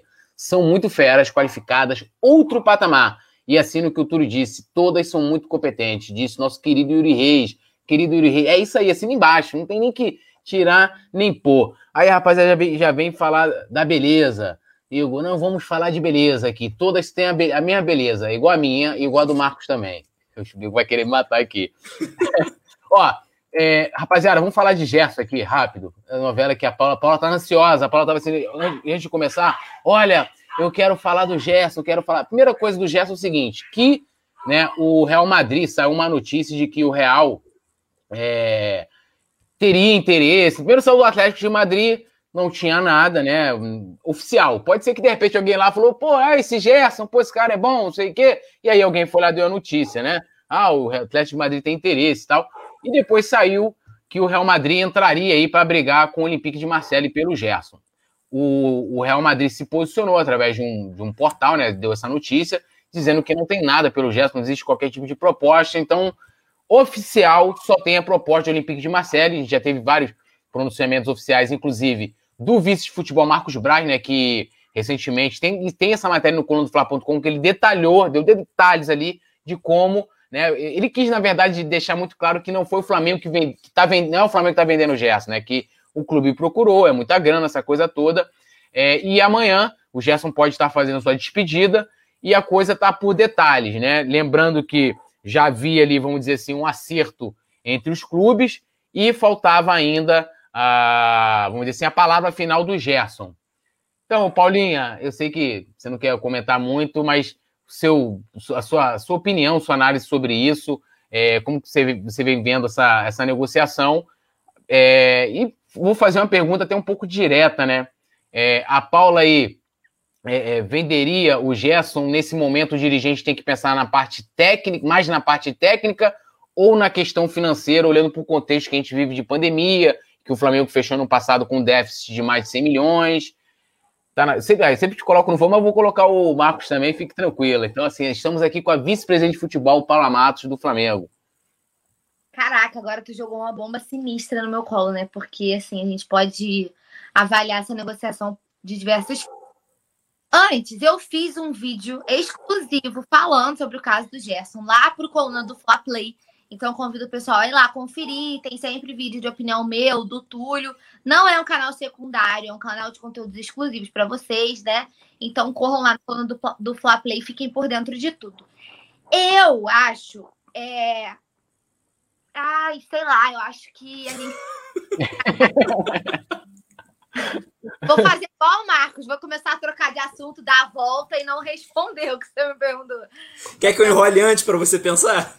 É, cara, complicado, porque é uma proposta realmente irrecusável, né? É, beira os 200, né? 190 milhões de reais, é muito dinheiro.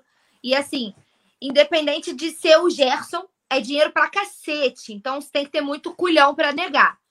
Dito isso, eu não sei até que ponto é, o Flamengo meio que ajudou a forçar uma negociação, pensando na parte financeira. É, esses detalhes, a gente, por mais que a gente noticie, a gente nunca vai saber na real quem é que tá falando a verdade, né? Se o Flamengo não quis vender, se o Flamengo deu uma pressionada para vender para ter o dinheiro. Eu acho que a gente está num momento menos pior um pouco depois de que fechou os quatro patrocínios. Vale lembrar que há pouco tempo atrás o Flamengo estava com os quatro espaços do uniforme vagos e agora a gente já recuperou, já está com os quatro preenchidos, né? A Mos no meião, é, a ABC Costas, a ABC Construções no short e a Havana nas mangas. Isso. Então, assim, eu acho que o cenário está menos pior um pouco, porque toda a receita de patrocínio que você estava sem, agora está entrando dinheiro em caixa. Obviamente, a gente tem que considerar que não temos bilheteria, né?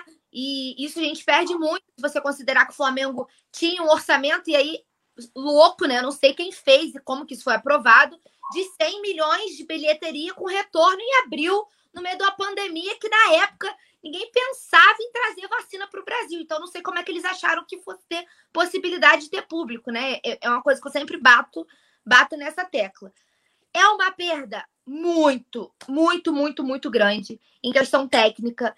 É, é difícil um jogador tão completo contra o como o Gerson. Não à toa ele é chamado de Coringa, né? E eu acho que é pelo que o Gerson também vinha. Eu falei aqui isso no último resenha. Assim como o Gabigol, vou tentar não me estender muito para não ficar chato para vocês. Assim como o Gabigol, o Gerson tem uma representatividade com a torcida muito grande, porque os caras criaram formas de trazer o torcedor para perto. O Gabigol é com braço, o Gerson é com vapo, tem criança, principalmente criança, que você influencia desde sempre, que ele não sabe o nome do jogador. Mas o Flamengo fez o gol, é vapo. Entendeu? Tem... É, essa identificação de fazer o gol e você imitar o braço do Gabigol, eu acho que isso também sempre foi muito subaproveitado pelo marketing do Flamengo. Isso deveria ter sido mais explorado. Esse apelo que jogadores como o Gabigol, como o Gerson, têm com a torcida. É um apelo muito grande e poderia dar um retorno financeiro absurdo se tivesse uma campanha mais específica de marketing em cima da imagem desses jogadores. Entendeu? Então eu acho que também tem esse viés. É muito dinheiro, é praticamente irrecusável. E aí, se a gente for falar de substituição, a gente tem o Thiago Maia, acho que a gente tem esse cara no time, mas eu tenho, eu, eu peço sempre muito cuidado para não me estender muito. É, eu sou Tiaguete, eu sou muito fã do, do, futebol do Thiago Maia. Acho ele um cara fantástico, acho ele craque. É, mas a gente tem que ter muito cuidado de jogar todas as expectativas em cima dele. Tá voltando de uma lesão grave. É, foi, pô, foi lesão ligamentar. O cara tá, sei lá, seis meses parado. Não é fácil voltar. Não é fácil recuperar o ritmo. O Gerson tá jogando em alto nível. Pode ser que o Thiago volte voando? Pode, mas pode ser que ele precise de um tempo para se adaptar. E aí a gente vai precisar ter paciência. O João Gomes já é uma realidade, mas você perde em qualidade. O João é mais. O, Gerson é mais versátil, né? Então, assim, a gente perde muito, mas eu realmente não sei como o Flamengo faz para negar 200 milhões de reais, velho. É, antes de passar aqui pro Marcos, a galera tá comentando bastante. O Nazário tá lembrando aqui, que ó, falou aqui, ó. Caso o negócio seja fechado, vamos lembrar que a grana vai entrar no sistema de carneiro, né? Lembrando que o Olympique vai chegar lá, vai jogar quase 200 milhões na, na conta do Flamengo. E só aqui, ó, é, entre as três partes envolvidas, parece que a coisa está sendo encaminhada, mas ainda falta o martelo. E segundo aí, é, falta, na verdade, o Gerson. É, fala assim, eu quero ir. Os valores é esse aí que a gente passou, né? 25 milhões de euros, mais 5 milhões por é variável, né? Aí dependeria de performance do próprio Gerson individualmente e do Olympique de Marseille, com classificação para Champions, né? É, Europa League, essa coisa toda. É, e o Flamengo vendendo o Gerson manteria ainda de 20% a 25%, né? Então, numa futura venda, chega lá, o Gerson arrebenta no Olympique, vai vender por mais sei lá quantos milhões, o Flamengo vai ter direito a 20% ou a 25%. E E aí, Marcos? Vice-presidente é. de futebol, Marcos Souza, fala aí. O, o, que pesa mais é sempre, na verdade, a vontade do jogador, né? Porque se o Gerson quiser ir, ele fala, eu quero ir, ele não vai ficar insatisfeito. Ele vai fazer igual o Cojar e vai embora. Ele vai fazer igual o Jorge Jesus e vai embora. Chegou a proposta do cara que aí, o cara vai embora, o clube não segura. A não ser que seja uma proposta absurda de dentro da multa. Aí o clube vai falar: não, isso aqui é ridículo, não vou aceitar. Mas é uma proposta alta. Então, o que define mais nesse caso é a vontade do atleta, do profissional. Agora, tem que ver muito como está a finança do clube. O Túlio falou aí que fechou, acho que em 100 milhões, né, Túlio? Negativo no é, ano passado. Um pouquinho Só mais. Só que também a gente está cada vez mais perto de ter torcida de volta. O clube já vem andando, se posicionando para isso. Eu imagino, né? Vai depender de como as coisas vão dar no país, mas eu imagino que ano que vem a gente já tenha a torcida de volta. Não sei em que altura do ano que vem, se é para o Carioca, se é para Libertadores. Mas do jeito que as coisas andam, eles podem cometer uma loucura e esse ano ainda ter torcida. É, o que vai ter uma arrecadação, ainda que não lote estádio, vai ter uma arrecadação. O Flamengo se desfez de várias peças. O Flamengo vendeu o Yuri César, o Flamengo vendeu é, o Tuller, o Flamengo se desfez do PP e do João Lucas que foram para o Cuiabá. Eu não lembro se são empréstimos ou se foram vendas, ainda que tenha sido barato. Empréstimo o empréstimo. O Vitor Gabriel agora está para ser vendido para o Braga. Então tiveram várias vendas que vão amortecendo esse prejuízo. Porque você falar, ah, foi 3 milhões de euros. Só que aquele negócio, o euro está quase 7 reais. 3 milhões já são quase 20 milhões quando você converte. Então, quando você coloca calcular tudo que o Flamengo vai vendendo também e os campeonatos que vai ganhando. Ganhou o Carioca, é uma merrequinha ali para o Flamengo? É, mas é um prêmio. Oi? Carioca não pagou. Não, não é um milhão e meio pro campeão? Não, não, não pagou. Não, não. Ah, mas enfim, vai classificar na Libertadores. Vai, vai vir mais um, um prêmio. Dá para o Flamengo ir contornando, dá para ir se desfazendo de outras peças. O Flamengo recusou, por exemplo, o, o Michel, que é reserva. Recusou vender o Michel, que era reserva, por 100 milhões, por 100 mil euros. Que eu ouvi falar, não sei se é isso mesmo, o valor. Se precisasse tanto de dinheiro, tinha desfeito de uma peça que não é tão importante assim no elenco. Não diria nem que o Michel é importante. Ele compõe elenco. Aí apareceu aí na tela o comentário de um, de um espectador, né? Que ele comentou: Ah, a gente tem o Thiago Maia e tem o, o João Gomes. Só que o João Gomes ainda é um garoto. Primeira falha dele, a torcida vai começar a pegar no pé, vai queimar o garoto. E o Thiago Maia tá voltando de lesão. Não dá para contar com ele 100% ainda. E o Flamengo precisa de elenco para temporada. Não adianta ter 11 em campo, porque não joga os 11 o campeonato inteiro. Vai precisar trocar peça. Vai vir seleção. A gente já perderia o Gerson por um tempo, então já teria que jogar o garoto em algum momento. Então eu acho, eu, como vice-presidente do Flamengo, não venderia o Gerson. Ele é novo. Se chega uma proposta dessa no Diego Ribas, se chega uma proposta dessa no Everton, no Diego Alves, que já estão em fim de carreira, até no Felipe Luiz, que talvez jogue mais uma ou duas temporadas só, eu tô falando, eu aceitaria nele, mas não aceitaria no Gerson, que tem 24 anos. O Gerson tem bola para jogar mais 10 anos no Flamengo, não dois. E em alto nível. Faz muita falta. Mas em compensação, tem, tem que ver aquilo que eu falei no início, a vontade do jogador. Porque na última partida contra a LDU, eu já achei que ele jogou mal. Parecia que ele estava com a cabeça na Europa já. Depois que o Ilharão foi expulso, ele errou lance que ele não costuma errar e que o Ilharão costuma errar. Entregou bola na entrada da área, se enrolou com a bola na hora de driblar. Gerson não costuma errar daquele jeito. E ele estava errando. Tanto que ele foi substituído, entrou o Diego no lugar dele. Ele não, não jogou o futebol que ele joga. Será que é porque ele já está com a cabeça fora do Flamengo? Ou será que foi só um dia ruim? Ele vai jogar amanhã, a gente vai ter certeza vendo como que ele vai entrar em campo. Se ele entrar com vontade, vai dizer, não, foi só aquele dia. Se entrar mal de novo, é porque ele já está forçando para sair mesmo. E aí é aquilo que eu falei, eu seguraria. A não ser que esse dinheiro aí ainda dobrasse. Um dinheiro que batesse meio bilhão ali, porque a gente sabe que na Europa tem jogador que é negociado assim, nessa faixa de preço. Aí realmente seria irrecusável. É para zerar a dívida do clube quase. Agora, por mais dinheiro que seja, você tem que ter elenco.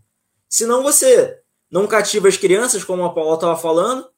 Flamengo faz lá copo do Vapo, faz lá pelúcia. Tem pelúcia do Bruno Henrique, tem do Gerson, tem do Gabigol.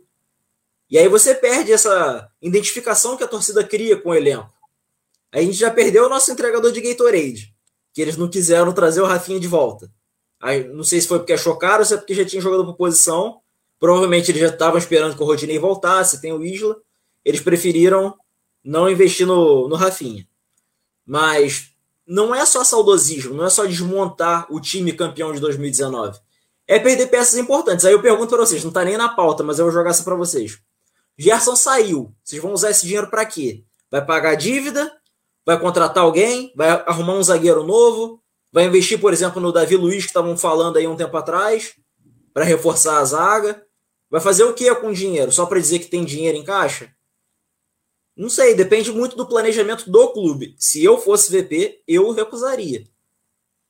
Ó, vou dar. Vou, vou dar. Ó, tá entrando ela aí. A gente tava falando. Você sabe que a gente tava falando de você, né, Natália? Tá ligada, né? Não, de vocês, né? De vocês todas. Aí a, a mulherada, a Natália chegou. E a gente sauda a Natália, Marcos. Marcos não sabe, né? Que é, como a gente não pode falar, porque o, aqui a gente faz conteúdo friendly, né? friendly family né? Que é conteúdo para a família brasileira. Outro dia descobri que eu tenho seguidores, crianças, né? Tem a Giovana, um beijo para ela, inclusive. Eu falei, gente, não posso, né? Me expressar daquela outra forma. Então a gente fez aqui assim, ó. Céu azul de anil, é o nariz mais bonito do Brasil. Nath! Então a gente sempre recebe Nath com esse nariz mais bonito do Brasil. E ó, Nath, já vai preparando seu palpite aí. Deixa eu dar uma lida aqui na rapaziada pra gente já passar os palpites, né? Tá na hora já, que a pouco a produção vai jogar aquela arte. Vicente Flá falou geração de 95 maior que a panela de 95. O pessoal tá brincando que o Marcos falou de vender o, o Felipe Luiz. Então falou, ó, Paula, ó, vai. E a Alzira B falou que, ó, a Mulher Maravilha chegou. Natália Coelho. Mário Malagoli aqui também. O Douglas Bittencourt falou: Ninguém toca no Filipinho. O Marcos tá pedindo pra falar. Vou falar de uma vez. Ninguém toca no Filipinho. Se for, falar, se for falar do Felipe Luiz, você nem fala, senão a gente vai brigar feio. Pô, mas imagina, o cara tem mais uma temporada pela frente. Eu não sei quantas temporadas ele aguenta ainda, mas vamos dizer que ele tem uma temporada pela frente. E aí chega essa bala aí que estão botando no Gerson. Pô, eu acho que eu não tenho o que pensar, cara. Agora, tem outra coisa que eu esqueci de comentar. tem outra coisa que eu esqueci de comentar, que é a caixa preta da Flá TV. A gente não sabe quanto que o clube arrecadou ali. Se é. teve prejuízo. É, falaram, arrecadou... falaram que, que teve que, que o Flamengo conseguiu arrecadar bem. Sendo que, assim, a não ser que eles vão lançar um relatório, não sei. Eu acho que eles tenham já divulgado isso. A gente vê com o BRB aí, que é uma coisa que eu vou entender depois isso. Eles soltam direto. Ah, tem tantas contas abertas, não sei o que, papapá. Não sei. A notícia de bastidor é que a coisa rendeu legal pro Flamengo. É. A galera falando aqui, perguntando, o jogo é amanhã, 21 horas, 7 e meia da noite, você já pode acompanhar a transmissão mais rubro-negra aqui no Coluna do Fla, com aquela voz portentosa e exuberante de Rafa Penido. Aqui o anão de Game of Thrones comentando com vocês e a nossa querida né, Letícia Orelana né, com a gente na reportagem, né? E a produção também do Anderson Cavalcante, tão, tão sensa e show quanto o nosso querido Leandro, né? E agora Vai, já, o pessoal já está acostumado. Começar com a Paula aí, os palpites, Paula. Tem que começar sempre contigo com a batata quente. Então, é, contigo, é tudo contigo. 3x1 Flamengo. É, porque, né, a gente não pode confiar numa bolinha aérea. O golzinho sempre sai, infelizmente. 3. Quem vai fazer gol amanhã? Deixa eu raciocinar aqui. Vou, vou com as placas ou vou falando? Pode botar as placas, até porque as placas é. Como é que se fala? É um mantra, né?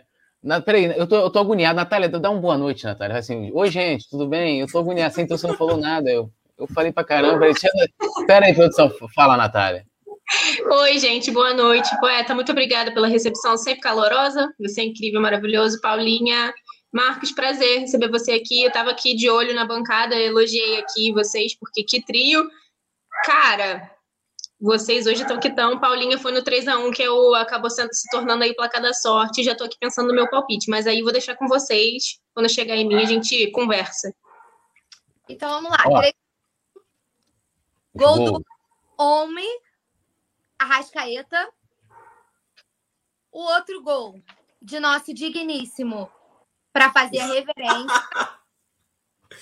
Olha o placar aí na tela da produção. Por último, e não menos importante, como batemos os mil likes, eu, obviamente, tô mandando pro Gabigol o vídeo dessa resenha. Esse é meu placar, agora é com vocês. Ó, eu vou lá, hein? Estou empolgado, né? Ah, ele botou gol para todo mundo, agora que eu... eu estou empolgado, né? Embrasado, né? Indo pra cima deles, Flamengo campeão carioca, Ceni, porra, numa grande fase, botou o Fluminense no bolso, pá, aquela coisa toda.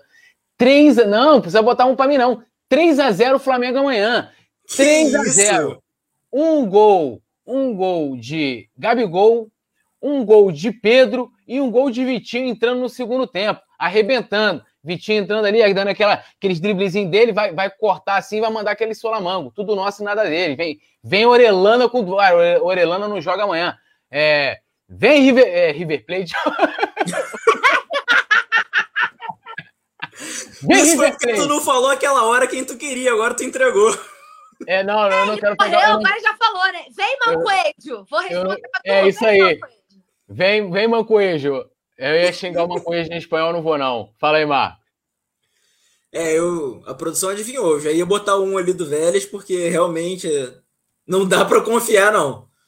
Agora, eu ia falar 3 a 1 mas foi todo mundo no 3, e para não ficar copiando vocês, eu vou ser mais otimista ainda. Bota 4 a 1 aí para mim, produção. E vai ter gol do Michael, hein? Para calar os críticos. Pelo que amor isso, de Deus. Eu tô sentindo que o Marcos é um defensor do Michael, né? O Marcos é Michelzete. É... Eu só sou polêmico mesmo, porque. Ele tá, de... tá desde os bastidores falando comigo se tem placa do Michael e tudo. Gente, por mim, eu tinha vendido ele por duas mariolas lá quando chegou a proposta. e aí, Natália, vai ter o gol do Michael amanhã? Não, eu vou de 4 a 2 e não vai ter gol do Michael. Vai ser dois do Gabi, um do Pedro e um do Arrasca. Aí, ó. Então, rapaziada, os palpites aqui.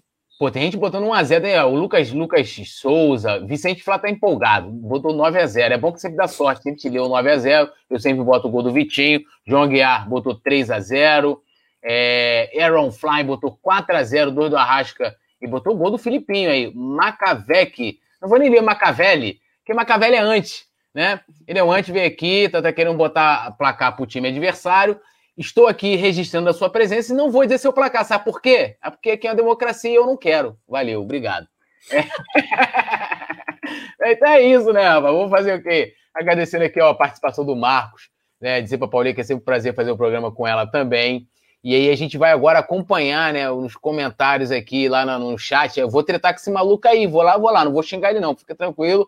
Aqui com a a Natália no Notícias. E a Natália pode dar uma lida também aí no, no palpite da rapaziada, pá, aquela coisa toda. Vou ficar bebendo água, a produção vai fazer aquela transição. Eu acho que chegou a mil likes, tinha que ter cantoria nessa transição.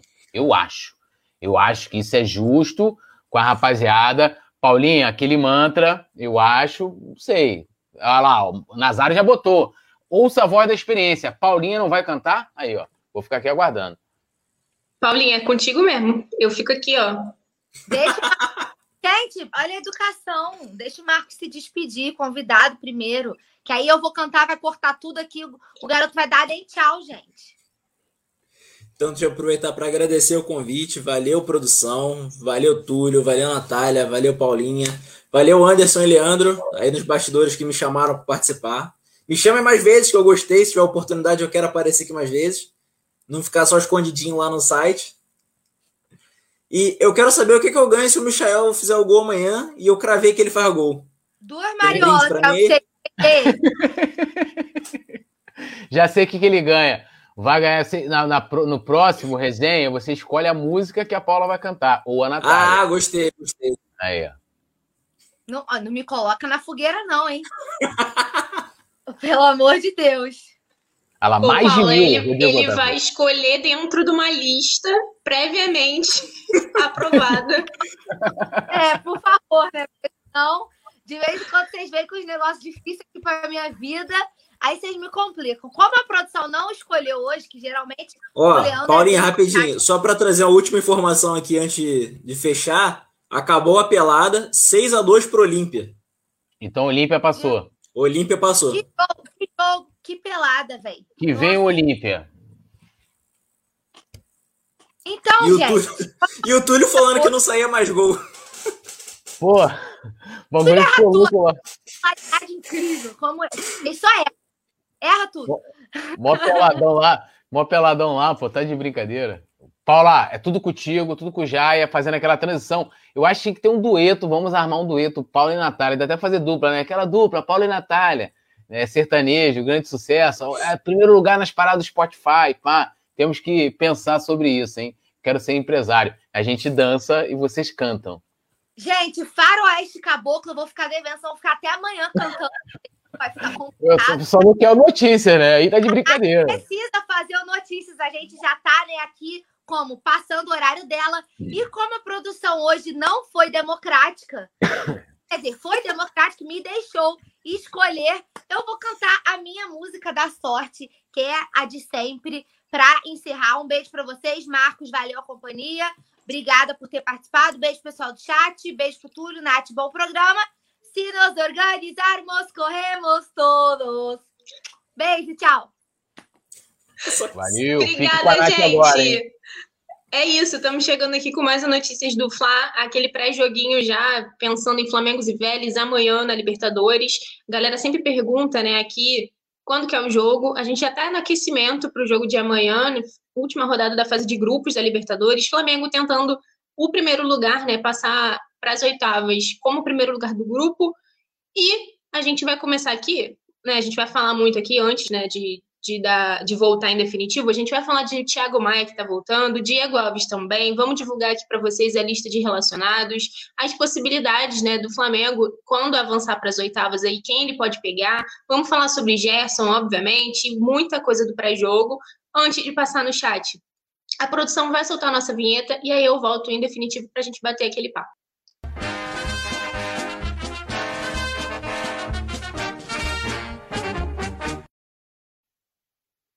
Voltamos, voltamos. Eu vou passar aqui, ó. O Rodrigo Otávio tá por aqui, reclamando que a Paula cantou pouquinho.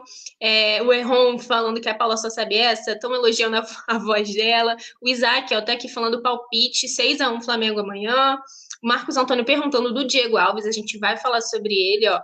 O Guilherme Calvano, nosso parceirinho lá no coluna do Fla.com, no nosso site, está falando que amanhã é Gabi Day e Olivinha Day. É isso, amanhã tem jogo do basquete, tem futebol feminino, tem Flamengo na Libertadores também. É, o Yuri Reis está por aqui falando que é a Nath MVP, né? MVP. o pessoal fica brincando. Mário Malagoli sempre por aqui também. O Osmar Júnior perguntando se eu acho que a Paulinha aceita casar com ele. Olha, isso daí tem que ver com ela, hein? Paulinha aí não sei, tem que perguntar a ela, mas vamos começar, né? Vamos começar com as notícias para a gente começar aqui o nosso debate, porque um dos assuntos, né, do momento tem sido o casamento do Thiago Maia que terminou. Ele veio a público se pronunciar, mas, né, no que diz respeito à recuperação dele, ele hoje marcou um golaço no treino. Ele está nesse processo de transição já tem um tempo, né, em relação à cirurgia que ele fez no fim de 2020. E no, o Flamengo divulgou as imagens das atividades de hoje no Ninho do Urubu. E uma surpresa foi o golaço do Thiago Maia, né? Ele marcou e a, o Flamengo aproveitou para divulgar, obviamente. A ele, né? Não é bobo nem nada. Quando o Flamengo foi campeão carioca, obviamente deu aquela cutucada falando que ele ganhou já vários títulos na temporada mesmo sem, sem jogar, mesmo estando lesionado, já superando os rivais cariocas, né? Ergueu três troféus na, nessa temporada. Taça Guanabara, Supercopa do Brasil Campeonato Carioca, isso a gente não contar com o Campeonato Brasileiro, que foi ainda de 2020. Mas o, o Thiago Maia ele está cada vez mais próximo de retornar, né? O, o Rogério Senna, em coletiva de imprensa, até comentou, né, deu, o Flamengo não trabalha com prazo de retorno de nenhum atleta, principalmente em casos como o do Thiago Maia, que foi uma coisa cirúrgica, então era uma lesão um pouco mais séria, mas o Rogério Senna deu um spoiler e falou que a possibilidade do volante voltar é em julho. Lamentou, né, que não pode contar com ele ainda no mês de junho, mas a gente vê que essa contagem regressiva aí do, do Thiago Maia voltar a atuar pelo Flamengo está cada vez mais perto. Ele, lembrando, né, veio por empréstimo junto ao Lille, com a lesão ele acabou, é, o time francês que detém os direitos dele acabou assumindo o salário dele de forma integral até que o Flamengo volte a contar com o atleta à disposição, então também ampliou o empréstimo dele, é um jogador que a torcida gosta muito, e o, quando o Rogério Ceni falou da, do retorno dele, né, que deu essa previsão de ser em julho, foi justamente falando sobre o Gerson. A gente sabe que o Gerson está aí com os times também de olho nele. Então, a gente não sabe como que vai se dar essa negociação com o Olympique, mas o, o Thiago Maia deve ser uma das possibilidades caso a negociação realmente se concretize.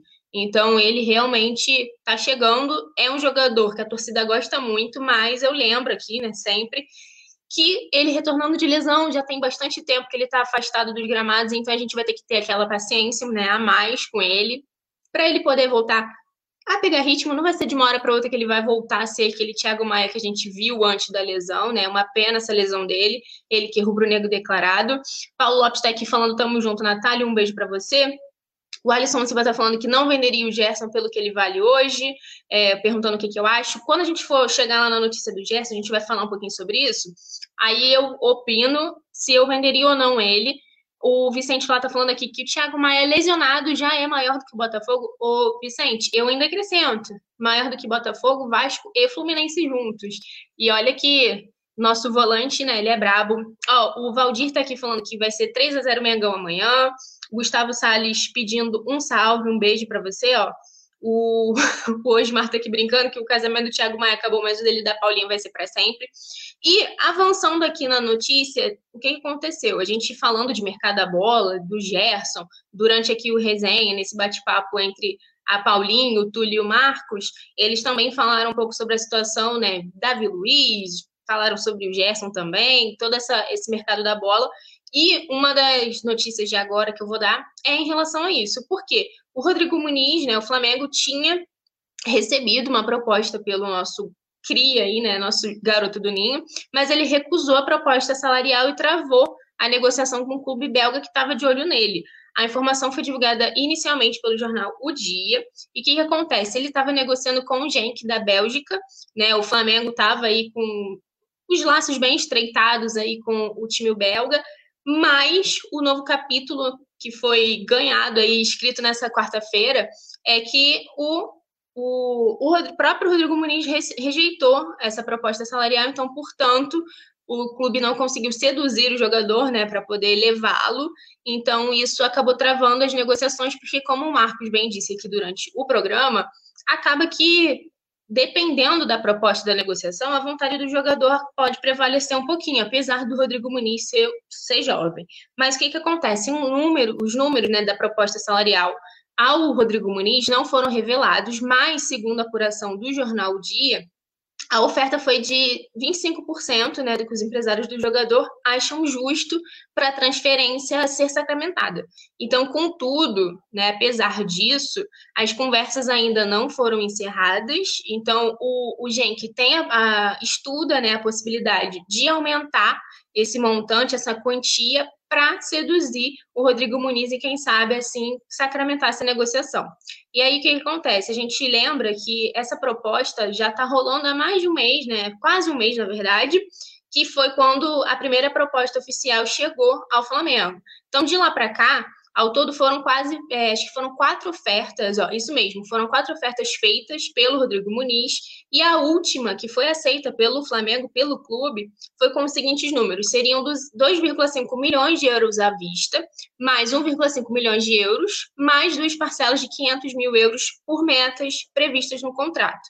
Então, no total, a operação, né, caso tudo ocorresse dentro do planejado, seria na, na casa dos 33 milhões de reais na cotação atual. Então, o Flamengo, vale destacar, né, é dono de 50% dos direitos econômicos do Rodrigo Muniz e o Desportivo Brasil, que é um clube onde ele se revelou né, para o futebol brasileiro e onde chamou a atenção do Flamengo, detém o restante. Então, é 50-50. E desse modo, a cúpula né, rubro-negra é, é, teve que negociar também com o Clube Paulista uma divisão dos direitos. Então, depois de alguns dias de uma longa conversa, o acordo ficou fechado da seguinte maneira: o Flamengo ficaria com 70% do valor da venda, que seria cerca de 23,1 milhões. O Desportivo Brasil ficaria com 30%, 9,9 milhões, e o Flamengo ainda teria direito a 20% de mais-valia uma futura venda do Rodrigo Muniz, né? Aquele que ele aquela graninha, aquela porcentagem que o clube segura para, se ele for negociado por outro clube, o Flamengo também ganhar e ter benefício financeiro com isso. Então, com o Flamengo, o Desportivos apalavrados, a gente realizou essa proposta salarial, mas, como a gente já citou aqui antes, o, o, atleta acabou recusando. O jogador e a família não descartam né, ter um acerto com, com o clube, mas no momento, para o Genk conseguir convencer, o Muniz vai ter que aumentar os valores da proposta salarial dele. Queria saber de vocês por quê? Rodrigo Muniz foi um nome que o Rogério Ceni, né, brigou até para permanecer, para ter todo um, um, uma coisa envolvida assim internamente, mas é, teve essa proposta e acaba que, como a gente já discutiu aqui várias vezes, vocês que acompanham o Coluna aqui sabem, o Flamengo está querendo fazer caixa, então vendo os meninos mais jovens essa oportunidade. Então, eu, a gente vai falar, lógico, do Gerson, mas eu acho que a galera fica muito nessa, assim, né? Que se disfarça dos meninos mais jovens e deixa o Gerson por aqui, que apesar dele ser novo também, é um jogador considerado né, peça fundamental nesse elenco. Então, queria saber de vocês. Ó, o Vicente Flá falou que não sabe se é uma boa vender o Muniz, tendo é, o Gabigol e o Pedro na, na seleção, né? Tanto na Olímpica quanto na seleção principal. O Cícero falou que tem gente falando que o René pode ir por Fortaleza. Cara, o Marcos Braz, né, nosso vice-presidente de futebol, já veio a público falar que não vai negociar o René. Então, por mais que os times tenham interesse, né, fiquem sondando, dificilmente o lateral será é, negociado. Ó, o Edson Francisco está aqui perguntando que horas é o jogo. O jogo é Flamengo e Vélez amanhã, às 21 horas, com transmissão pé quente aqui no Coluna do Fla, na voz de Rafa Penido. É, Vamos ver, ó, quem mais está por aqui? O Marcelo Martins está por aqui pedindo salve, tá? Deixando o salve dele. Um beijo, Marcelo. É... Gustavo, é... Gustavo Salles está por aqui ainda. Stephanie Nathalie está por aqui falando que o Flamengo vai ser tricampeão. É tricampeão carioca, né? Agora a gente está buscando o tri da Libertadores. E a gente segue falando de mercado da bola, por quê? A gente, em meio a essas possibilidades né, de venda e de negociação, também temos jogadores retornando, e um deles é o Pires da Mota. Ele, que é jogador da seleção paraguaia, né, chegou a ser convocado também, assumiu o risco para retornar ao Flamengo e teve o nome publicado no BID. Então, ele já pode atuar pelo rubro-negro. A gente lembra que ele estava emprestado né, a uma equipe turca e retornou ao Flamengo agora para concluir a temporada. Antes disso, né, ele fez uma, é, uma parada e se apresentou ao técnico Eduardo Berizzo, visto que ele foi convocado para representar a seleção paraguaia nos próximos jogos das eliminatórias para a Copa do Mundo. Então, nessa terça é, que passou, ele foi regularizado pelo BID e que é aquele boletim né, informativo diário publicado pela CBF só depois que o nome do atleta sai ali, né, com o contrato tudo direitinho, é, ele pode atuar. Então, com isso, ele já está com a situação regularizada e vai poder entrar em campo aí quando retornar de fato ao Flamengo. A gente lembra, né, que apesar disso, o retorno do Pires, do Pires da Mota ao Flamengo não foi tão simples assim para o jogador, porque ele teve, né, estava com quatro meses de salários atrasados lá para o time turco. Para voltar ao Flamengo, ele assumiu o risco de não receber esse valor e precisar buscar na FIFA os direitos, né, que são assegurados pela entidade. Então, a expectativa é que o clube turco tente um acordo para pagar as dívidas com o Pires, e aí sim ele fique tranquilo por aqui e a gente vê, né, vai ver como que vai se encaixar isso tudo, né? Ele, como eu disse, ainda não tem data para ficar à disposição do Rogério Ceni, mesmo já estando regularizado, porque por enquanto ele está com a seleção paraguaia para as partidas contra o Uruguai e o próprio Brasil nas eliminatórias da Copa. Então, logo após a data FIFA, haverá uma nova convocação para a Copa América e caso ele esteja na lista, ele só vai de fato voltar ao Flamengo quando o Paraguai encerrar a passagem na competição. Mas fato é que também temos aí cada vez mais perto o retorno do Pires. Ele que é um jogador né, que não, não rendeu tanto aqui na, na, passagem que ele teve, o Flamengo acabou negociando. É, esportivamente, a passagem dele lá pelo futebol turco foi uma das melhores até da carreira dele. Ao todo, ele disputou 36 de 40 partidas na, na Superliga Turca. Todas ele foi titular, assumiu também uma fase goleadora e balançou as redes em seis oportunidades. Né? Então, os jogos que ele não entrou em campo foi por conta de suspensão, por conta de cartões, de cartões amarelos que ele recebeu. Então, fica aí a nossa expectativa para ver como que o Pires da Mota será utilizado pelo Rogério Ceni quando ele retornar de fato ao Flamengo. E aí, ó, quero ver é, o que, que vocês estão achando disso, porque Pires da Mota é um nome um pouquinho polêmico, né? É, o José Rodrigues está pedindo um alô para Itatira, do Ceará, somos todo Flamengo, então um beijo para vocês. O Vicente falando que o Pires é volante de marcação, está respondendo até interagindo com o Marcelo Martins. É, é um outro nome aí, né? Também cotado para, quem sabe, assumir é, o, o, lugar do Gerson, caso realmente seja, seja essa negociação com o Olympique seja concretizada. É, o Igor Neves está por aqui também, falando que tomara que ele jogue bem na seleção para ir embora, porque perder o Gerson e o Pires não dá. Cara, realmente, gente, é uma situação muito tensa, né? A gente vê o Flamengo com essa possibilidade de negociar o Gerson e, ao mesmo tempo, o Pires retornando com chances de assumir o lugar do, do nesse time do Flamengo. Ó, o Vicente Flá falou que o problema é que a volta do Pires atrapalharia o desenvolvimento do João Gomes e do Hugo Moura. É verdade, ainda tem isso, né? O, os, ambos, na verdade, têm tido bastante oportunidade com, com o Rogério Senni, principalmente o João Gomes, né? Fez o golaço aí que cravou o nosso título carioca.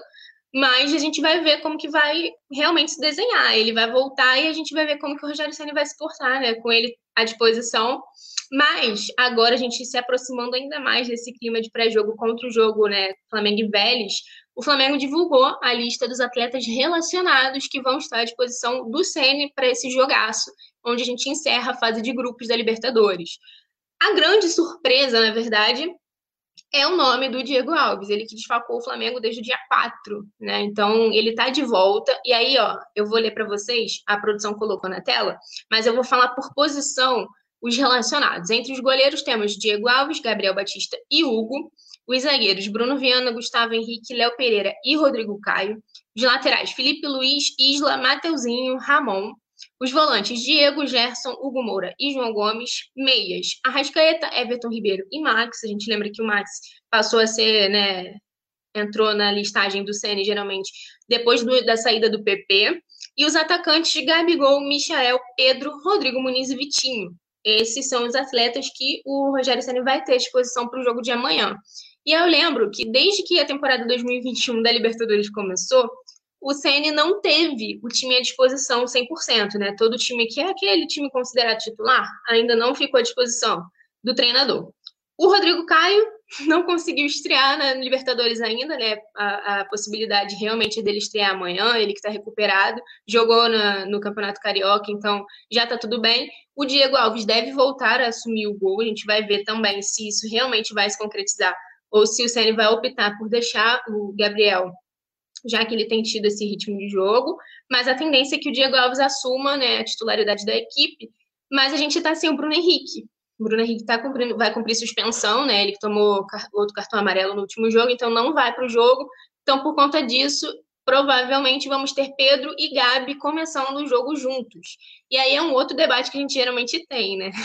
O, o Rogério Senna, em 2020, pouco utilizou os dois jogadores juntos, foi muito questionado e muito cobrado é, sobre isso, inclusive. Mas na temporada de 2021, por conta né, de algumas peças que realmente às vezes ficam né, fora da, do jogo, acabou que isso passou a ser uma realidade. Eles já fizeram três jogos juntos como titulares, fora os jogos em que o, o, Pedro entra e às vezes o Gabigol é mantido, então eles jogam juntos. Então a tendência é que eles dois entrem juntos como titulares amanhã. É... O pessoal está perguntando, ó, o jogo é amanhã, gente, quinta-feira, dia 27, às 21 horas. Então tem transmissão pé quente no Coluna do Fla com Rafa Penido, né? O Brabo, a gente brinca aqui que o Brabo tem nome, é o Rafa. Ele vai estar aqui comandando essa, essa transmissão. E aí, ó, a gente falando das possíveis mudanças, né, do Flamengo, é, para esse jogo, né, se a gente for pensar no primeiro jogo contra o Vélez, a gente pode ter até quatro mudanças em relação a esse jogo de ida. Então, são elas. O Gabriel Batista no lugar do Diego Alves, né? A gente vai ver como que o Rogério Senna vai fazer, mas a tendência é que o Diego Alves entre. O William Arão, que também está fora, é, vai entrar provavelmente Gustavo Henrique ou Bruno Viana no lugar dele. O Gustavo Henrique, que entraria né, no lugar com o Arão, pode ser que entre no lugar do Rodrigo Caio e a gente vai ver como tudo isso vai ser desenhado. O Rodrigo Caio deve finalmente estrear pela Libertadores e aí o Bruno Henrique sai para entrar Pedro ou Vitinho, com a tendência né, de que entre o Pedro para atuar ao lado do Gabi. E eu queria saber de vocês, ó, o Vicente Flá falando que Pedro e Gabi juntos vão fazer a festa amanhã. É o que a gente espera, né? A gente quer, gosta tanto de ver os dois jogando juntos, ó. É, o Edmar falando, Pedro e Gabigol, não sei se podem jogar juntos. É, o, a Aurora tá aqui falando que Gabriel Batista não. O Igor Fernandes falou que joga, jogador ruim e imoral e nunca chega uma proposta pelo William Arão. O Arão que é, né, o jogador sempre mais utilizado aí pelo Flamengo desde que chegou, temporada a temporada, mas ainda assim é muito questionado, não tem jeito. É, a galera tá querendo, na verdade, o Diego Alves realmente titular, não tá com medo aí dele voltando dessa não lesão, né? Ele que estava curando de uma fibrose, é, mas segundo o clube não estava lesionado, ficou por fora de alguns jogos por conta de cuidado mesmo para pre prevenir, né? E ele não se lesionar. Ele que tem ficado bastante no departamento médico. Então vamos ver. A tendência é que ele volte e a gente gosta né, de ver o nosso um dos nossos capitães, né, ele que divide a faixa com Diego Ribas e Everton Ribeiro. Bom, ainda falando de Libertadores, a gente sabe que a sexta e última rodada não começou, né? Hoje ela começou ontem, terça-feira. Então as equipes que podem enfrentar o Flamengo já nas oitavas aumentaram, né? O Flamengo já está classificado, luta, como eu disse, pelo primeiro lugar do grupo G. A gente só vai definir aí quem passa primeiro e segundo. Justamente os dois times estão brigando pela primeira colocação. Mas o que, que acontece? O duelo, como eu disse, vale essa liderança, mas é, também a vantagem de decidir o jogo em casa nas oitavas de final. Como o Marcos falou, apesar da gente não ter torcida, é importante a gente já jogar no nosso território, né? Vamos dizer assim, no campo que a gente conhece, sabendo meio que o resultado que a gente precisa ter mais ou menos ali. Então, é importante, é, apesar do, do medo que a galera tem de passar em primeiro e pegar jogar times mais difíceis, enfim. Vamos lá. É, além das duas equipes, né, Flamengo e Vélez, outros 10 clubes já estão classificados no mata-mata. Então, vamos falar aqui. Ó, os classificados às oitavas de final são Palmeiras, o Atlético Mineiro, que encerrou, fechou a fase classificatória, é, a fase de grupos, perdão, em primeiro lugar, e, portanto, não pode ser mais ultrapassado. Ele teve a melhor campanha, então não pode ser mais ultrapassado em pontos por nenhum clube. Então, vai ter aí também é, algumas vantagens, né, por conta disso, mas seguindo, Atlético Mineiro, Racing, Argentino Júnior, Defensa e Justiça, Flamengo, São Paulo, Vélez, Barcelona de Guayaquil, Fluminense, River Plate e o Cerro Porteño. Então, esses são os clubes é, que, que vão... É, podem enfrentar o Flamengo. E, ó, eu, ó, a nossa produção hoje, gente, está com problemas. Milagrosamente, o problema não sou eu. É, a nossa produção está com problema. E para a gente encerrar aqui rapidinho esse pré-jogo, eu vou falar do Gerson que, e Real Madrid. O Real Madrid negou o interesse no nosso volante e agora a negociação realmente que está em andamento é com o Olympique. Então a gente lembra que, que ele teve o nome ventilado, né, ao Real Madrid, a outros clubes também, Atlético de Madrid, mas o Real Madrid já descartou o interesse é, no nosso volante. De acordo com o portal Goal, é, ele não está nos planos do Real Madrid e, além disso, os representantes do time espanhol, inclusive, já teriam comunicado ao Flamengo que não fizeram e nem pretendem fazer nenhuma investida pelo volante. Então, de acordo ainda com o site, camisa 8 tem sido oferecida a outros clubes europeus através de intermediários. O Flamengo também veio a público falar um pouco sobre essa situação, né? Envolvendo as negociações do Gerson, lembrou que o Marcão, que é o pai empresário dele, é, que trouxe até o clube essa oferta do Olympique, que é até então o único interessado e realmente o clube que está investindo pesado para ter o Gerson. Então, como a nossa produção está com problemas, a gente vai encerrar o Notícias por aqui. Eu agradeço vocês pela companhia e amanhã, não se esqueçam, quinta-feira, dia 27, às 9 horas, tem Flamengo e Vélez valendo a liderança do Grupo G, com narração de Rafa Penido aqui no Coluna do Fla. Então, até a próxima. Eu espero vocês para a gente comentar tudo sobre esse jogão. E vamos que vamos. Beijo. Flamengo tem que ganhar, né, para passar em primeiro lugar. E aí a gente vê, vai acompanhar sorteio, vai acompanhar tudo. Então, muito obrigada pela companhia de vocês.